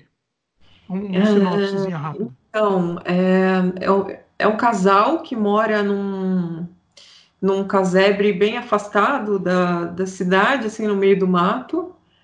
E ela é como se ela fosse escolhida por uma entidade. E aí, eu, eu não lembro muito bem, mas daí é um grupo que apoia essa entidade que vai buscá-la e eles sequestram a Mandy. E o filme se passa no Nicolas Cage indo para esse outro lado tentar salvá-la dos caras que a sequestraram, que são dessa entidade, desse lugar aí. É, eu tenho, eu tenho certos problemas às vezes, com filme sobrenatural. Uhum. Ele é sobrenatural. É, o sobrenatural tem que estar, tá, para mim pegar, ele tem que estar tá muito contextualizado lá. Tem, tem que estar tá naquele ele, universo. Esse não é, ele é meio sem pé nem cabeça mesmo, assim. Não, assim, não, não, não de ser sem pé nem cabeça, mas se ele tiver um subtexto lá por trás, já, já pode me enganar. É, tem, o próprio hereditário, né? Ele é sobrenatural, mas ele me ganhou pelo contexto, assim, né? Pela, pela... É, mas o sobrenatural dele é bem concreto, né? Se for pensar essa explicação do que era o sobrenatural, de onde veio esse sobrenatural, é, para mim é concreto, que já existia na... Tá falando. Isso, já existia na família, uma Sim. coisa para mim concreta, né? Tanto que é já... que tem algumas pistas também, né? Que meio que entregam. Teve uma, uma lá que eu acho que explicou até demais. Vou, vou dar spoiler também. Quer pular e pula, pula uns segundos aí, ou pula 10 segundos. Falou que a a família tinha casos de, de, esquizofrenia e de gente que. Né, e, e meio que, que já está entregando o, o, o, plot do, coisa, do filme, é. do, hereditário. Né? Sim, sim, sim. E depois mostra, né, que a avó dela e tal. Sim. Ah, é a avó. É, é, verdade. é, então, ele para mim ficou mais, bem mais fácil de, de entender. Olha, assim, Gisela vai me fazer assistir um filme com o Nicolas Cage, hein? Aliás, Bom, não faço uma ideia coisa não tem nada a ver com o programa, mas assim, ele faz, sabe quantos filmes? Em média, é. ele tem feito seis a sete filmes por ano. Caramba! É uma máquina assim. de. É uma é, máquina, Mas olha, você não assistiu o, o, filme dele, o que é, que é dirigido pelo David Lynch? Sim, é isso que eu ia falar. De vez em quando ele acerta, de vez em quando ele faz alguma coisa boa. Porque né? ele tá super bem nesse papel. Eu, eu não tenho nenhum problema com o Nicolas Cage, mas eu sei que muita gente tem, eu sei que você tem muitos problemas com ele. É, agora, no Coração Selvagem, eu acho que ele tá super bem, assim, para mim. É, é, um filme ótimo e ele tá super bem. No Mandy também, mas é um filme meio doido, assim. Não sei o que você vai achar. Eu não consigo a carinha do Nicolas Cage, aquela atuação que ele fica com aquele olharzinho não, dele não em todos os filmes. Não vejo problema. Mas ele tem, tem algumas coisinhas boas também. Ah, Cidade dos Anjos também. Não, aí fudeu, aí... porque daí eles detonaram o filme do Vin Wenders, que eu adoro, então, que é o então. Wings of Desire, eles fizeram uma merda muito eles grande. Eles simplificaram, né? Daqui para... Não, eles zoaram o filme. For, for, for Dummies, Cidade dos Anjos for Dummies. É, zoaram. Não, o do Vin Wenders chama como, não é Cidade dos Anjos, como chama? O... Wings of Desire. É, Wings of Desire, exatamente. É, e, é, que é, que é muito bom. E aí, falando dos filmes que estão aqui nessa lista que eu achei, deixa eu ver de quem que era essa lista. Eu tinha anotado, só para não falar uma lista, tipo, de alguém que eu nem Dá o crédito. mencionei. É... Deixa eu ver aqui. Não, mentira, eu acho que foi uma, uma compilação de listas que eu fiz. E aí, o que eu achei dos nacionais é, foi o Quando Eu Era Vivo, Boa, tá aqui na minha lista aqui também, eu ia te perguntar. É, eu, assim, eu acho um bom filme, bem realizado, mas eu acho que é um filme que não tá dentro do terror. Não é um filme de terror para mim, quando eu era vivo, assim. Ele ah, é? tem É, ele tem algumas influências, algumas cenas, mas ele para mim é um filme que não chega a ser um filme de, de terror. Para quem não sabe, para quem não está se situando, é um filme com a Sandy, com a Sandy Júnior e com o Fagundes, com, a, tá com o Fagundes, exatamente. E Fagundes dirigido tá pelo Marco Dutra. Marco e, Dutra, e, beijo no coração, inclusive. E acho que pela. Esse não é também pela Juliana Rogers? Na, aqui no IMDB tá, só tá o Marco Dutra. Acho que ele foi ditado pela Juliana Rogers. Mas enfim. É... E quais mais? Deixa eu ver. Nacionais. Ó, sinopse ah. aqui. Depois de perder. Eu tô traduzindo aqui, tá difícil. Você quer dar uma sinopse aqui? Porque a minha tá ruim. De qual? Do, do Quando Era Vivo. Ah, do, é, é um cara que perde o um emprego e ele volta a morar com o pai. O cara é o Maré Descartes, que é um ator excelente, assim, eu gosto muito dele. E é, só que eu achei que ele tá meio apagado nesse filme. E aí ele vai morar com o pai, que é o Fagundes. E o pai aluga um quarto da, do apartamento dele para uma menina que é a Sandy. E a Sandy é uma estudante, eu não sei se ela é estudante de canto, não lembro, mas ela canta uma música durante o filme. é, que essa é uma característica dos filmes do Marco Dutra e da Juliana Rojas, que é colocar é, um pouco de musical nos filmes, assim como eles colocam nesse outro filme que eu vou falar aqui, que, tá, que é o As Boas Maneiras, que está também classificado nessa lista como um filme de pós-horror. Sério? É. é eu assisti tá, eu, eu, acho que as pessoas acabam misturando um pouco, né? Dá uma sinopse aí das boas maneiras, por favor. Ah, é, é uma mulher grávida que transou só uma vez com o cara e e aí ela ia, ela estava noiva e, e, o noivo desfez o casamento, o pai dela mandou ela para São Paulo, a família dela tem grana, então o pai dela banca esse apartamento, pelo que parece, né? Porque ela vive lá sem trabalhar. E ela contrata uma empregada para ajudar antes e depois que o bebê nascer. E daí ela começa a ter um relacionamento com essa empregada. E, e essa empregada percebe que à noite ela, ela, ela acorda e ela é, morde pessoas, enfim, é, ela bebe sangue, ela come ela mata um gato e toma o sangue do gato, enfim. E aí, enfim, não vou, não vou contar o final do filme, mas tem boas cenas de efeito. Eu achei muito, muito, muito bom nessa questão. Você de... sabe quem fez os efeitos? Não sei, não, não pesquisei ainda. E tem algumas cenas de CG. Eu não gosto tanto das de CG, mas é bem feito, assim, funciona bem. É, eu para mim, quando tem CG, eu já, me, já eu saio do filme. É, assim, mas tem... Eu, eles me perdem, o filme me perde quando tem muito CG. É, mas é só no final que tem CG. Tem antes bons efeitos práticos mesmo desse bebê que nasce, é, que não é tão humano quanto se espera. Enfim, é, é, é tem que assistir para entender. Esse pós-terror. Eu vou te falar um outro, não sei se tá na sua lista aqui. Eu lembrei, você falou desses, eu lembrei de um brasileiro também, agora que a gente tá no, no âmbito brasileiro. Gata Velha Ainda Me, assistiu? Com a Regina Duarte. Assisti faz tempo. É, é um filme mais antigo, não é? é? Assim, não é tão antigo, não. É, ele é de 2014, vai. É, é. é eu gostei muito desse filme. Ele é, um, ele é longa ou ele é curta? Ou é, é média? É um longa.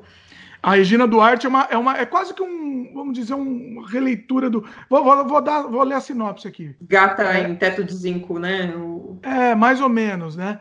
Ela é. Peraí que eu me perdi aqui. Da... Mas o que, que você achou? Você gostou? Enquanto eu procuro, procuro aqui a eu gostei. Eu gostei de assistir já faz bastante tempo, eu não lembro e muito bem. E ele também parte dessa surpresa, né? Ele é meio surpreendente o que acontece. É. Uhum. No final, ela tem um plot twist que mora também. num apartamento, né? E daí. Ela é uma ela escritora era... decadente, né? É, é que resolve abrir sua casa para dar uma entrevista para uma jovem jornalista. Eu tô lendo aqui. É, sim. Que sim, mora sim. no prédio, as duas moram no mesmo prédio. É, para falar da volta dela, sobre literatura e tal, e a, a conversa aos poucos vai, vai ficando bizarra, né? E vai, uhum. e, e vai eu achei legal, me prendeu bastante. Teve, teve um bom é. Apesar do final, eu acho que na necessidade de muitos filmes querendo surpreender no final, não precisa necessariamente, né? Esse eu, é o problema. Eu tento, a mim tanto não, surpreendeu, não surpreendeu que eu lembro do filme, mas eu não lembro do final dele. Eu não lembro o que aconteceu. Então, eu não vou entregar aqui também. Não, é o final é, que quer dar um plot twist. Você nem Entendi. lembra, tá vendo? Não, não te pegou. Não lembro. Porque foi besta. Foi um plot twist que não faz sentido. É. é essa necessidade, entendeu? Porque uhum. o filme construiu uma narrativa legal. Ele não precisava ter isso, né? É, então, eu gostei dele. Eu gostei durante, né, da, da atuação. Eu gostei ele prende mesmo, mas eu acho que. Inacreditavelmente, final... ó, a Regina Duarte, a nossa Nicolas Cage brasileira aí, tava bem. É. é. Aí é, a Regina Duarte é bem pior que o Nicolas Cage para mim. olha aí, não... mas, ela, mas ela é uma boa atriz, ela é uma boa atriz. São, são questões é que ela sempre faz aquele políticas. papel, né? É. E a gente, ela como pessoa, é uma pessoa um tanto quanto, né? É. Questionável, é. né? Mas é, então, como isso... atriz, quando ela quer, ela faz. E, é. ela, e o legal é que ela tá fora de contexto, do mesmo jeito da Sandy, né, que a gente falou. A Sandy sim. fora de contexto e a Regina Duarte também fora de contexto. Isso é muito legal. Sim, né? sim, sim. E o Fagundes, por exemplo. Eu gostei muito do Fagundes. Fagundes. O Fagundes, ele é meio dúbio, né, a interpretação. Às vezes ele faz uma interpretação meio exagerada demais, né? Mas quando ele consegue também, ele, ele é legal também. Né? É, vale a pena ver pela atuação dele. Agora, tem um filme nacional da Gabriela Almeida Amaral que eu gostei muito, que é. Deixa eu achar aqui, esqueci o nome.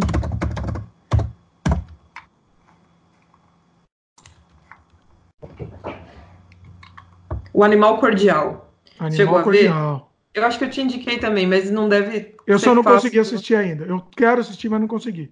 Uhum. Sabe Fala onde eu, eu achei que tem online? Não sei se eu podia falar isso agora, mas tem, tem online uhum. num site, num aplicativo. Eu achei um aplicativo que é muito, muito, muito bom, mas eu sei que é pirataria, né? Tipo. Ah, não, não nos responsabilizamos aqui por nada que vocês estão ouvindo. Não vou falar. Mas enfim, o filme que eu falei era O Animal Cordial, que é de 2017 e que é com o Murilo Benício. E o Murilo Benício tá excelente no papel, assim. Achei ele ótimo. E é é com ele e com a Luciana Paz. A Luciana Paz é, também tá ótima. E o Irandir Santos, que faz um personagem muito foda, que eu adorei, assim. Vale a pena, eu gostei muito desse filme. É, pena que parece que o, a bilheteria que ele fez não foi muito alta, porque, claro, né, filme nacional fica em cartaz por pouco nacional tempo. Nacional não, não tem jeito, né? O pessoal tem preconceito demais, né? É, o que é uma pena, porque eu achei um filme excelente, tanto em roteiro, quanto em direção, quanto em atuação. É, e um Dá uma sinopse aí pra gente. É sobre um restaurante. É, se passa inteiro em um restaurante é, que o dono ele. O dono é o animal cordial, né? Ele é um personagem meio. Você vê que o cara é meio esquisitão, assim, meio que tem abuso de autoridade com os funcionários, super folgado e tal, mas ele tá com problemas com a mulher, e aí fica discutindo com a mulher no telefone. E aí chega um casal com uma mulher super snob para ir jantar nesse restaurante. E ele vai atender o esse casal e do nada chega um assaltante e rende todo mundo. E aí tudo se passa em como ele reage a esse assalto. E uhum. aí é que tem a surpresa, né? Sobre o personagem dele e também sobre o personagem da. É, da garçonete, que é a Luciana Paz, que surpreende bastante no filme. Muito bom. Tá surgindo no Brasil bastante, bastante filme de terror, né? Acho que a nova geração está trazendo esse ar novo. É isso que é muito legal, assim. É, no meu tempo, eu sou mais velho que a Geisla. Assim, meu, na, na, época da já, tá vendo? Ela tá mais um por tempo, porque no meu tempo não tinha, assim, era muito. É, existia muito preconceito. A gente não, não, era impossível. Você pensou em produzir alguma coisa de terror no Brasil? Era impossível, entendeu? Assim, não, não, é. não... E existem os filmes antigos, né? Aí que a gente desandou só pro terror ou a gente ainda tá no pós-terror? A gente tá meio, tá meio misturado aqui, mas ainda estamos no pós, né? É, porque esse filme eu classificaria, por exemplo, o Animal Cordial eu classificaria como um pós-terror. É, então tá dentro do tema. Mas sobre a questão dos filmes que têm sido lançados, é, eu também tenho visto uma nova onda de filmes que têm sido lançados, apesar da gente estar numa situação muito crítica agora, nesse momento, de ter o, a Ancine aí em risco e de ter o corte, né, já nas verbas e de já ter edital que ainda não abriu é, é, edital, mesmo que ainda não começou a rolar e que já deveria ter começado, como Funcultura, por exemplo, que a gente esperava já concorrer esse ano, mas que não abriu as inscrições, então tá complicado. É de uma gravidade, o pessoal não consegue entender a gravidade do, do, do sucateamento da arte, da cultura no Brasil, eles não, as pessoas não conseguem entender a gravidade disso. A gente não vai entrar em política aqui, não tentar ser neutro aqui no vídeo, mas no, no, no nosso podcast, mas é, é, é, muito grave isso, é muito grave. Eu gostaria é. que o pessoal repensasse isso. A gente pode futuramente até falar sobre isso, gente. Vamos fazer um, um, um, de repente um podcast contando sobre isso, né? E contando como como a cultura pode auxiliar o país, pode tirar o país do buraco eventualmente. Né? É, mas ultimamente o cenário é bem crítico. Eu acho que sim, claro, vale a pena falar, né, e discutir sobre isso. Mas para quem sente na pele, é, agora essa fase está muito ruim mesmo, assim. as produtoras pequenas estão sofrendo também muito. Enfim, mas vamos. Já que é para chorar as pitangas aqui, é. eu, eu tô pensando, eu tô pensando seriamente em fechar minha, minha produtora que eu tenho estou pensando seriamente nisso.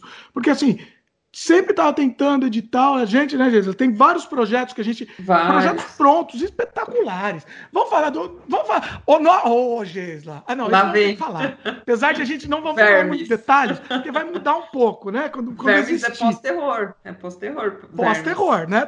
100% pós-terror. É. o nosso projeto Vermes. É. Que a gente escreveu, é assim, é, é, é ah, eu não posso falar porque fica, fica, é, né, fica muito. É, é, como é que eu vou dizer? Petulante, né? Mas é espetacular. Nos é. é. é um exemplar perfeito de pós-terror, né? Sim. Sim. E, e olha, olha, olha que interessante, acho que a gente está levando isso, mas está tá levando para esse assunto, mas o que acontece? É essa coisa do movimento. A gente não escreve alguma coisa pensando, não, vamos fazer um pós-terror. Sim. Né? Sim, é natural, né?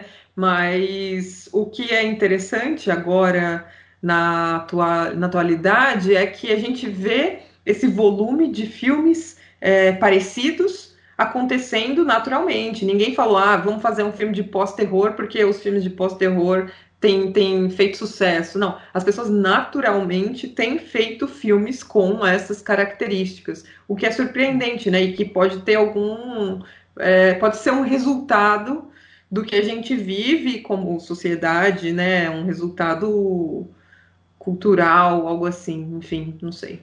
Sim, eu acho que faz. É, é isso, acho que é exatamente isso mesmo. É, é, é um. É uma amálgama, bonito isso daí, amálgama das, das cabeças das pessoas. E, e assim, do, do, mesmo jeito que nos anos 70 era é. extremamente. É, era muito. Era muito faziam muitos filmes aqui pessimistas, pessimistas, né? extremamente pessimistas, né? Pela, uhum. Pelo reflexo da sociedade. E é o que eu acho que vai acabar acontecendo agora também. Eu acho que a tendência dos filmes, não do, do filme de super-herói, não, não, não, vamos falar de super-herói aqui, entendeu?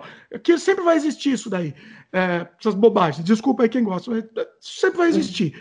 Mas é, é, os filmes mesmo que querem dizer alguma coisa, eu acho que cada vez mais eles vão ser vão, vão, partir para esse lado mais pessimista, um, um, filme que, que não tenha medo de mostrar, né? De uhum. mostrar, de tocar a ferida, porque esses, acho que a maioria desses filmes aqui que a gente está falando, eles tocam a ferida, né? Sim, sim, sim. Eles são filmes complexos, né? São filmes que exploram tabus, são filmes que trazem temas incômodos, né? Eu, olha, e você, como você falou mal do nome pós-horror, eu tô concordando cada vez mais com você. Por quê? Porque o nome terror-horror afasta as pessoas de assistir. Então, mas não devia, né? É... Não, afasta, eu tô dizendo, o público geral. Só o nome uhum. terror e horror. Vou te dar um exemplo, eu já contei uma vez no podcast, quero saber o que você acha disso, tá? Antigamente, na, nas falecidas locadoras, uhum. eu ia lá, tinha a sessão lá. Tinha a sessão terror, não tinha filme nenhum. Tava vazio, praticamente, a estante. E tinha a sessão suspense. Sabe o que, que tava na sessão suspense? Uhum. Massacre da Serra Elétrica. Uhum. Porque as pessoas colocavam lá os donos para as pessoas pegarem, né? Porque senão não iam ver que tava. Senão ninguém ia assistir. Ah, eu não Mas é assisto é... terror, não. Eu gosto de um suspense. Eu... Terror eu não assisto. Para mim é muito, é muito trash. Isso, as pessoas, isso... o povão usa esse termo, né? Terror é isso é muito trash. Eu, eu gosto de suspense. Sim, a gente teve até na época do trash, né? Dos filmes trash. Agora, é, com certeza tem a ver com isso. Eu acho que a criação desse nome pós terror, ela quer dizer exatamente, olha, esses não são mais filmes de terror que você não quer assistir, esses são filmes melhores, eles são filmes de pós-terror. Então é marketing, né? Então, mas pode ser bom isso. É, pode, mas é balela, né? Eu tô tentando balela. convencer a Gisela que o programa inteiro que, que pode ser uma coisa boa. Ela, tá, ela ainda não está convencida disso. Porque, assim, mas eu acho que devia ter outro nome. Eu acho que não devia ter o nome terror. Entendeu? Certeza. Se é para pegar Sim. o povão que coloca o, o massacre da Serra Elétrica no suspense, uhum. entendeu? Coloca, sei lá, pós-suspense, sei lá, bota um negócio assim, entendeu? Porque pra gente não interessa o nome. Pra gente interessa que as pessoas assistam e gostem tem e razão. apreciem aquilo, né? Tem razão, tem razão.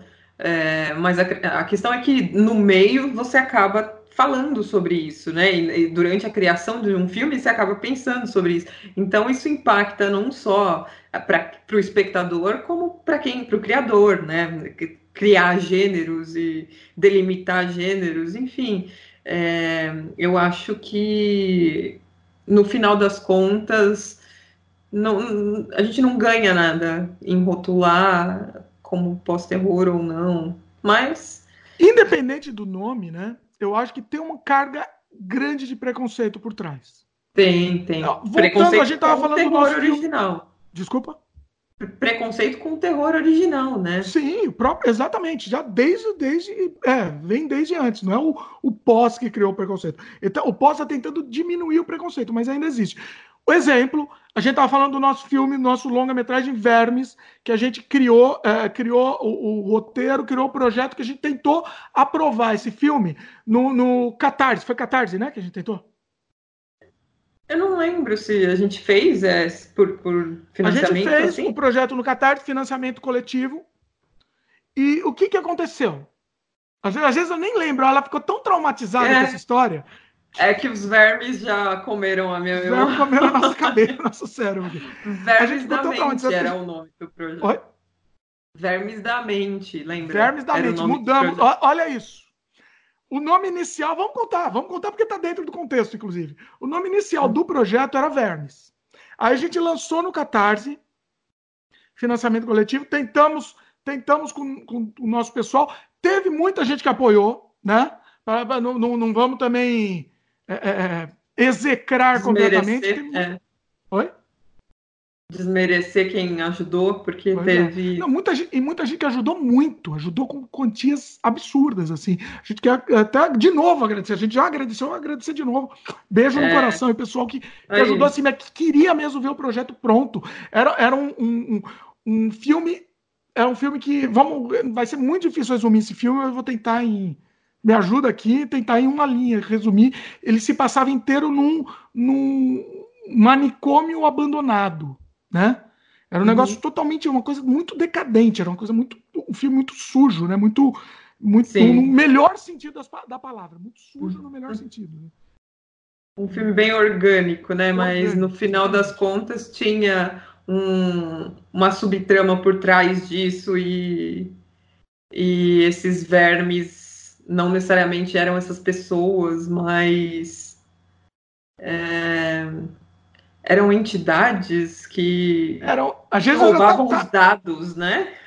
é, é, é, tinha uma questão, a gente fez, é, ele tinha várias discussões, na verdade, né? É. Tinha uma discussão contra contra é, é, não. É uma discussão sobre o manicômio, sobre os manicômios, sobre a loucura. Tinha Sim. uma discussão sobre a tecnologia, Exatamente. uma discussão muito grande sobre a tecnologia, a mídia social. Né? Controle de informações, né? Sim.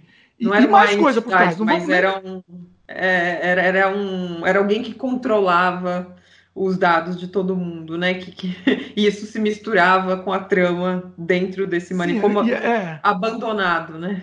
Sim. E, é, é, é, e assim, era muito, era muito. Na verdade, não tinha uma subtrama, tinha várias subtramas por é. trás, né? Várias e várias interpretações. Nossa, é lindo demais aquele filme. Eu, eu, eu, eu outro dia falei pra gente, vamos reescrever para os dias atuais, que eu acho que nos dias atuais ia ser mais, mais doente ainda o filme. Eu acho que ia ser muito mais doente. De fato, a gente é tava... complexo, né? É um, é um roteiro bem complexo. É muito complexo.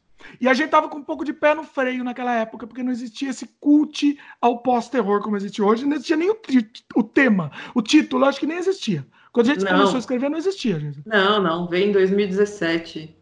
Não! O tema. Dois... o pós-horror. Oi? O pós-horror que veio em 2017. Ah, tá, 2017 surgiu.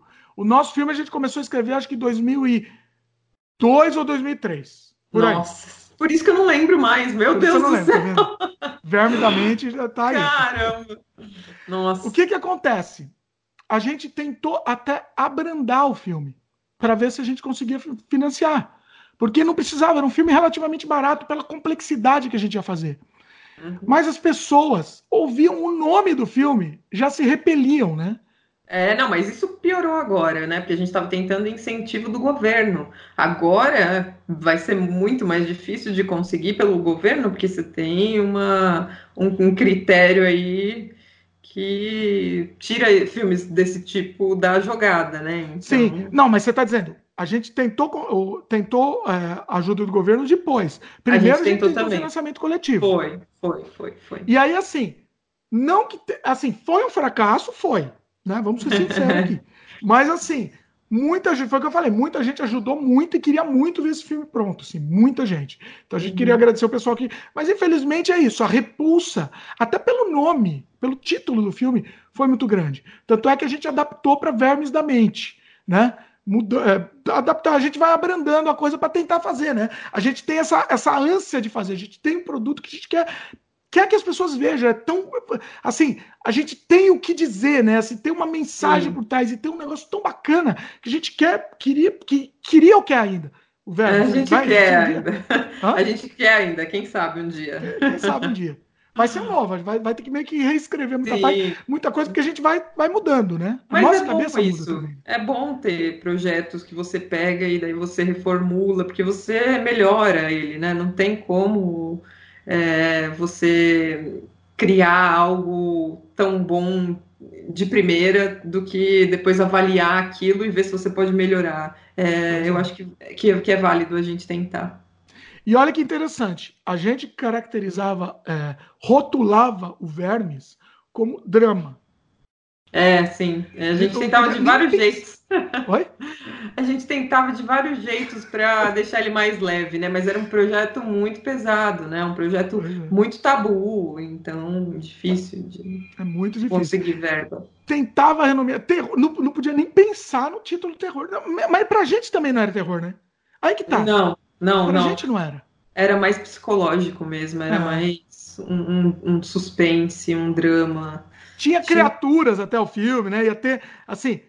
É, até o, o nosso querido verme, Rodrigo? Aragão, um beijo no coração também pro Rodrigo. ele, ele, é. ele também, né? Ele, ele, ele tava empolgado com o projeto. Né? Nossa, é, nem lembrava disso também. Ele também ainda Aliás, vezes o verme da mente pegou a gente. Né? É, mas tomara que um dia saia. Depois eu vou rever o projeto aqui. Eu acho que eu acho que um dia ele vai sair. Eu, eu, tenho, eu tenho essa esperança, porque hoje em dia talvez seja o momento de repente. Estamos tendo esse brainstorm ao vivo aqui, mas o pessoal está participando do brainstorm Sim. junto. Mas talvez seja o um momento. Quem quiser saber sobre o Vermes, eu acho que a página do Catarse existe ainda. Deixa eu só porque não, acho que curioso, não. né? Deixa eu só ver se existe. Porque talvez nem exista ainda. Enquanto você vê aí, eu vou fazer o tal do jabá, que você chama de jabá. Faz o jabá. É... Eu ia te passar o do jabá também. Vai lá, vai lá. Eu te, te pedi o jabá, vai lá. Primeiro, para o pessoal acessar lá e conhecer a Atrofia, que eu já falei, né? Tá lá no WW Filmes, é, portfólio Atrofia. E segundo, que eu vou estar tá numa feira chamada SP Fantástica, agora no dia 10 de agosto, no sábado, Vou estar tá lá ao lado da Gabriela Amaral do Almeida, que eu falei, de Almeida, que eu falei do filme dela agora há pouco, é, com Murilo Benício, o, o, o, Animal Cordial. Então, vou estar eu, ela e mais um diretor, que é o Dante. Não, não, não, peraí, deixa eu ver quem é aqui. Que eu não conheço, vou conhecê-lo neste evento.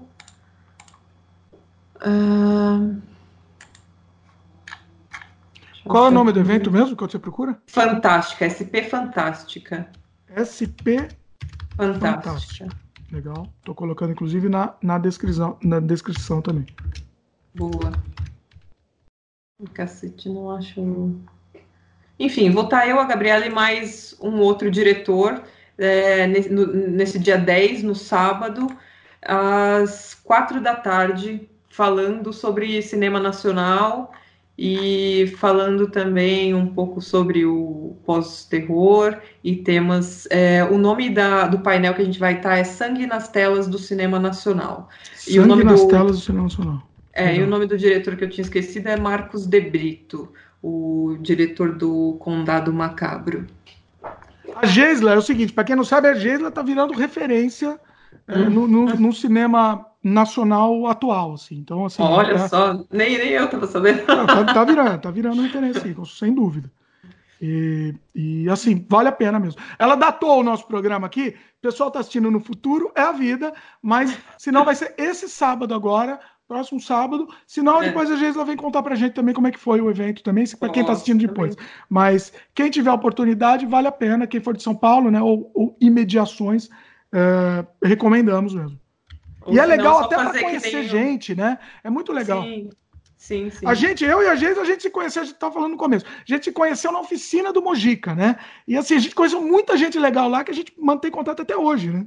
Sim, foi o berço ali para várias pessoas, né? O Borg lá do. Rafael, para quem não sabe, o Rafael Borg, que está no programa, é. como é que chama o programa do Rafael? Cinelab, não é? Cinelab, exatamente. Acho que é. Junto com, com o Capel, né? É, é com o Armando. É, mas teve. O Rubens participou, Rubens Melo. Rubens, Rubens Melo também, querido. Bastante gente. Isso o quê? Uns 15 anos atrás? Eu, se eu não me engano, foi. Você quer a data? Vou, vou datar aqui. Não quer a data?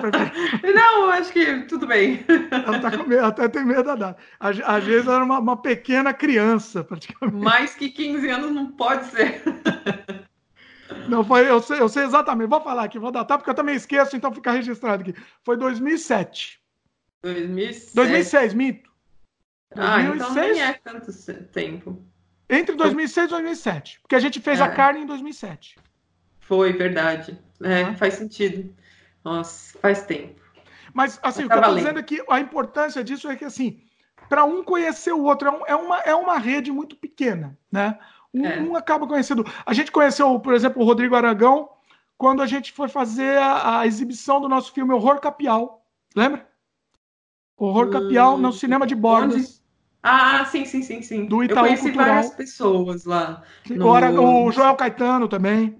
Sim, sim, são profissionais excelentes e, e ativos e que estão, inclusive, o, tanto o Joel quanto o Rodrigo Aragão estão fazendo bastante filmes. O Rodrigo Aragão tem conseguido incentivo para projetos grandes, o que eu fico bem feliz, porque ele realmente merece, tem talento e. Rodrigo Aragão é inacreditável. Para quem não assistiu, o trabalho é inacreditável. Ele é o é. San brasileiro, eu diria.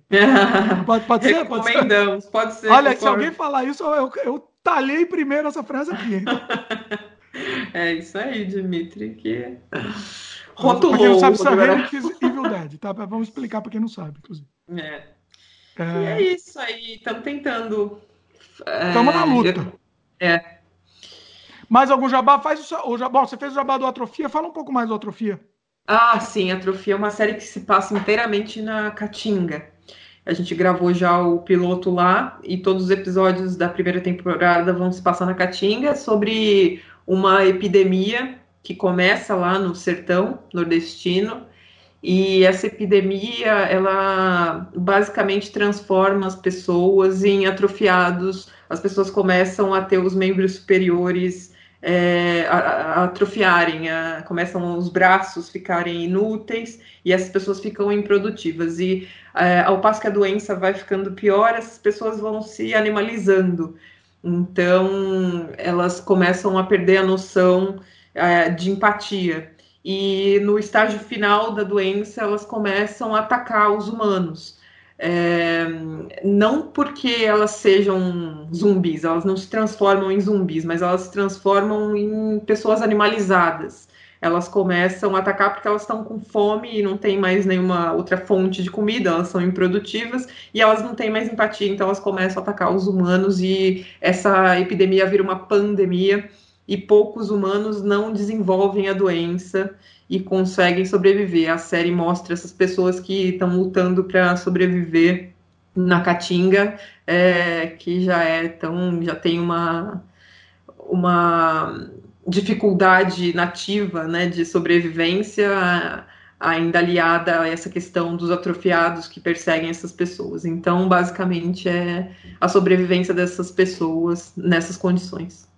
Vocês já estão. Como é que é? Como é que tá o lance do, do financiamento? Assim, vocês já estão conseguindo conseguiu, produzir? A gente conseguiu incentivo pelo Funcultura no ano passado para desenvolver os episódios da primeira temporada.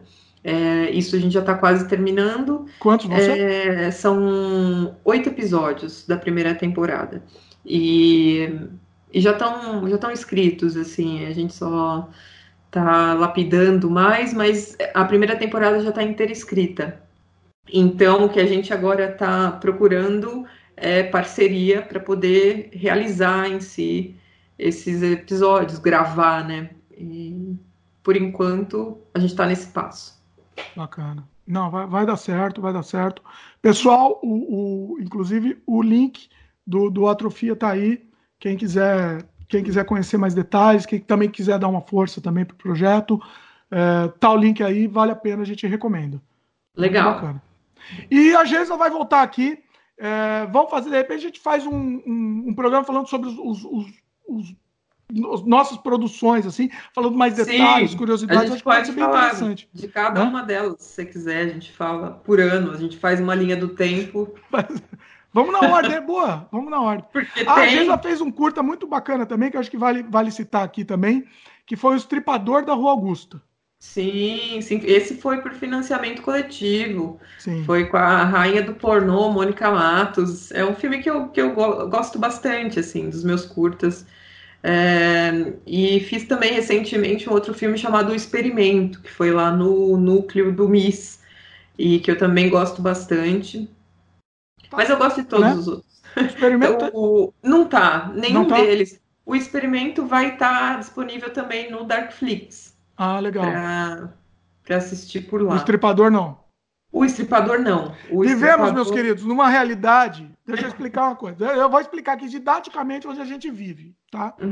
Vivemos numa realidade em que, em que tudo acaba virando tabu e no, é. no mundo de moralismo, vivendo num mundo de falso moralismo, né? É. Então, assim, é, é, é, é, espetacular. O Estripador Augusto é um filme muito bom, assim, é, é, e ele tem essa. essa seria pós-terror? O Estripador Augusto? Não, eu acho. Ou seria terrorzão, bom, gore mesmo? É porque ele é muito gore. Eu classificaria ele mais gore, como gore. Mas ele tem um. Né? Ele tem, tem um subtexto tem. aí tem um roteiro bem estruturado e que foi pensado. Ele não, não dá susto, ele não dá susto, né? Ele tem cenas grotescas, cenas fortes, mas eu não classificaria como pós-terror porque ele é um filme que trabalha muito com a imagem do gore mesmo, né? Tem Sim. cenas bem explícitas. É quase um torture porn, né? É, é, é. é. Então... Mas assim, bom, falando de torture porn, a gente pode fazer um programa sobre torture porn, que é um eu, que eu gosto muito. Você gosta de torture porn, não? Eu gosto, mas não sei se hoje em dia ainda tem filmes assim. Eu gosto dos que tem revanche, eu gosto dos que ah, no final das. É, também, é, também é, é, né? Que é, Ou não, acho que é um outro, é um subgênero do torture porn, talvez. Então, é, tem, tem um subgênero. O estripador em si, ele, ele tem a revanche já dentro do próprio curta, né? Então. Pra quem acho... não sabe, esse de revanche é esse estilo, né? Tipo Last House on the Left, né? Que é esse filme uhum. acontece uma tragédia e depois tem a vingança, né? É, é. É, mas a, a, vingança é bem curta no Estripador, é só no finalzinho, né? Sim, mas... geralmente, é. Só para dar, só só dar o alívio. Mas o que eu estava falando é o seguinte: o tempo que vivemos, o sexo é, é, é um tabu, é, é, um tabu. Ninguém mais faz, ninguém mais pode falar sobre isso, ninguém mais pode ver nada sobre isso. Então, assim, a Geisla teve problema com o filme Estripador da Rua Augusta, que tem a Mônica Matos, e é um filme que tem muito nu, né? Tem, tem cenas fortes, fortes, e tal. Mas ele é um filme que faz sucesso no exterior e, enfim, ele, ele, ele foi lançado recentemente. Um cara me pediu a me pediu que eu autorizasse para ele lançar uma coletânea, colocar o Estripador dentro de uma coletânea de filmes gore que ele faz e e eu, eu autorizei. Então, ah, você autorizou? Olha, a gente é... me contou isso aí off, que tu sabendo. É, não. Deixa... Ela me contou que ele estava pedindo, só que ela não falou que tinha autorizado. Eu falei, ó, oh, Jesus, fica o pé, atrás aí. Vamos espalhar, porque não tem. O estripador com certeza já foi, ele já foi muito pirateado, já encontrei em sites russos, já encontrei em Quem quiser assistir vai ter que piratear, né? É, pode não tem outro jeito. não, olha, não olha tem, a Geisa Não tem outro jeito. É, ou, ou compra essa coletânea do cara lá, que eu nem sei como é que ele vai comercializar, você mas não vai ganhar um centavo com isso. É. Esquece. Então você não pode vai... piratear. E a gente tem também um outro filme dentro desse conceito aí, é, que o nome dele é Horário Nobre ou Banquetes para Urubus. Que eu gosto banquete, muito também. Banquete para Urubus. Para Urubus, é. Também, provavelmente, você nunca vai conseguir assistir na vida. Tá, Esse né? você ofereceu lá para o Darkflix? Ofereci, mas mais uma vez, do mesmo jeito, do Darkflix, né? Você tá falando. Do mesmo jeito que o estripador da Rua Augusta da Geisa. Eles, bom, eles, eu ainda não tive uma resposta, mas eu, ah, eu já imagino. Mas é normal, demora, demora. Mas eu já imagino que não vai. Por quê? Porque quando você coloca sexo na coisa, não pode. Ninguém pode nem ver, nem falar mais. Entendeu? É uma coisa que não existe mais. Entendeu? E o Horário Nobre, para mim, é um, é, para mim eu, eu, entre os meus filmes, é um, eu não vou dizer que é o melhor, mas é um dos melhores que eu, que eu considero. Entre os eu meus, gosto, o Horário Nobre é, é, assim. Outro dia eu reassisti ele. Eu falei, puta, que, que filmão, entendeu? e assim, para quem não. Devo dar uma sinopse rápida também aqui. É um, é um apresentador, tipo um da Atena, né? Sensacionalista que vai mostrar um estupro e, e, assassinato real na televisão. E ele mostra isso com requintes de, de, de sadismo e, e, sensacionalismo. Que é e muito eu... realista, né? O que, o cara, que os caras fazem aí nesses programas e que já vinha desde o Notícias Populares, é essa coisa de usar o, a desgraça dos outros, né? Pra... Pois é. E, assim, e, e é um filme que tem uma mensagem tão forte por trás e não, ninguém vai assistir. Ninguém, infelizmente, ninguém vai assistir. O trailer, gente, eu vou te contar. O trailer que a gente lançou, que é simplesmente o seguinte. O trailer tá, tá linkado aí, inclusive. Tá linkado no post. É, deixa eu anotar, porque senão eu esqueço de colocar. Coloca o link também do Desamantes, do, do, do trailer que tá lá com Desamantes, trailer. É, o Desamantes a gente vai fazer um programa especial, mas vamos também colocar o trailer. Sim, o trailer tá sim. aqui linkado também. O Desamantes também é um que estamos no problema aqui da, da, né, da, do, do, do, do, falso moralismo do mundo aqui que, que vivemos. É, mas agora a gente conseguiu, agora vai, agora Conseguimos. vai rolar. Bom, é. ainda calma, vamos, é. vamos ver. vai Bom, rolar. O, o horário nobre, o que que acontece? O trailer dele era duas criancinhas. Sim, é um câmera... trailer muito tabu, aquilo lá é, é muito, muito tabu. tabu o trailer. Simplesmente a câmera parada em duas criancinhas no sofá, só isso, câmera parada, e as criancinhas assistindo uma cena de. E você só ouve o áudio, o trailer tá aí, tá? Um, um, assistindo uma cena de um estupro real. E é simplesmente isso o trailer. Porque é natural que crianças assistam a programação que passa durante o dia, né? E isso uh, passaria nesses pois é, programas. É, né? totalmente natural. O que que acontece? Esse meu trailer foi execrado por algumas pessoas execrado. Entendeu? Eu não sabia disso. Um absurdo, eu achei isso um absurdo. Eu fiquei muito feliz quando o horário nobre. Aqui a gente não tá falando dos nossos filmes, né? A gente mudou já o tema aqui, mas acabou aí. É, é. Eu, eu, eu, eu, preciso registrar isso. a minha felicidade da minha vida foi quando o horário nobre tava passando num festival e, e, me contaram que duas velhinhas saíram da sala. Ai, fui eu que vi isso. Você que foi? viu, né? Conta pra gente, vai. Foi, não. É, quando começou, porque tem cenas fortes, né, de violência. E aí, logo que começou a passar isso, elas levantaram e saíram voadas da sala ali. eu gosto de sentar atrás, né, quando eu vou ver essas pra sessões reação, de filmes né? que eu participei para ver as reações. E nesse foi interessante, porque elas saíram bem nessa, nesse momento aí. Você já viu uma, alguma reação assim em filmes seus, assim, nossos? Você sentiu Ah, já vi algumas de, de, de, de, pessoas que têm sensações, assim, físicas, tipo de, de fazer cara feia, de... de você fica se, olhando pra cara da pessoa. Se encurvar, é, de... de...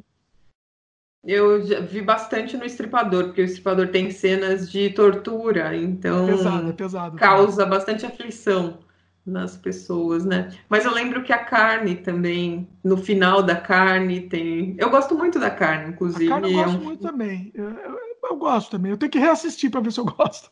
É, é Mas e, é, e é quase um média, se for pensar. A carne a gente fez tem 20 minutos e foi um dos primeiros filmes que a gente fez, né? Sim. Bom, mas não, foi o primeiro tá... que a gente fez juntos, foi, foi o primeiro. Depois a trilogia, não foi antes? Não, a carne foi primeiro. Ah, a tá. trilogia a gente fez. A trilogia a gente fez para. Putz, a gente tá, tá mudando o assunto do programa. É, deixa quieto. A trilogia, depois a gente vai voltar nesse assunto. A trilogia a gente fez mais para praticar, né? A gente queria fazer três curtas numa noite só. Lembra? Nossa. E a gente gravou não linear, então dava um tempinho aqui, ah, vamos gravar mais uma ceninha para esse. Ah, mais uma ceninha para esse. Tá no ar, trilogia, chama trilogia das frases, né? Uma coisa assim. Acho que é, acho que é. Eu tinha esquecido. É, é, é legal, legalzinho. Então, legalzinho, acho fazer. que é um experimento. É, sim. Vamos Na verdade, o primeiro programa. que a gente fez não foi, foi Horror Capial. Ah, é verdade, que o Rubens dirigiu, é verdade. No Horror Capial foi assim, Horror Capial... Você gente... fez um e ele fez outro, foi isso? Não, é, eu dirigi, ele fez nos seus efeitos, alguma coisa assim, mas a gente foi criando todo mundo meio junto, sem roteiro. Ah, e é depois é ele fez uma edição sozinho e eu fiz uma edição sozinho. Era experiência, a gente, a gente tava fazendo experiência, né? Sim, então, assim, sim, sim. do nada. O nome, tudo era ele que criava sozinho, o Rubens criava sozinho a edição na edição dele. E eu criava o nome e a edição, tudo na minha, na minha também. Tem né? duas versões. Duas uhum. versões. O dele chama. Não lembro do nome do filme dele. O Horror Capial é o meu. Ah, entendi. O dele chama. Putz, eu não vou lembrar. E não, a gente fez um outro também num banheiro. Aí eu tenho a minha versão e ele tem a do... Você não participou nesse. A gente estava é, gravando o filme da Liz. Liz Maria. Sim, eu lembro. Isso eu lembro. Isso filha, eu lembro. Do, filha do Zé Mojica.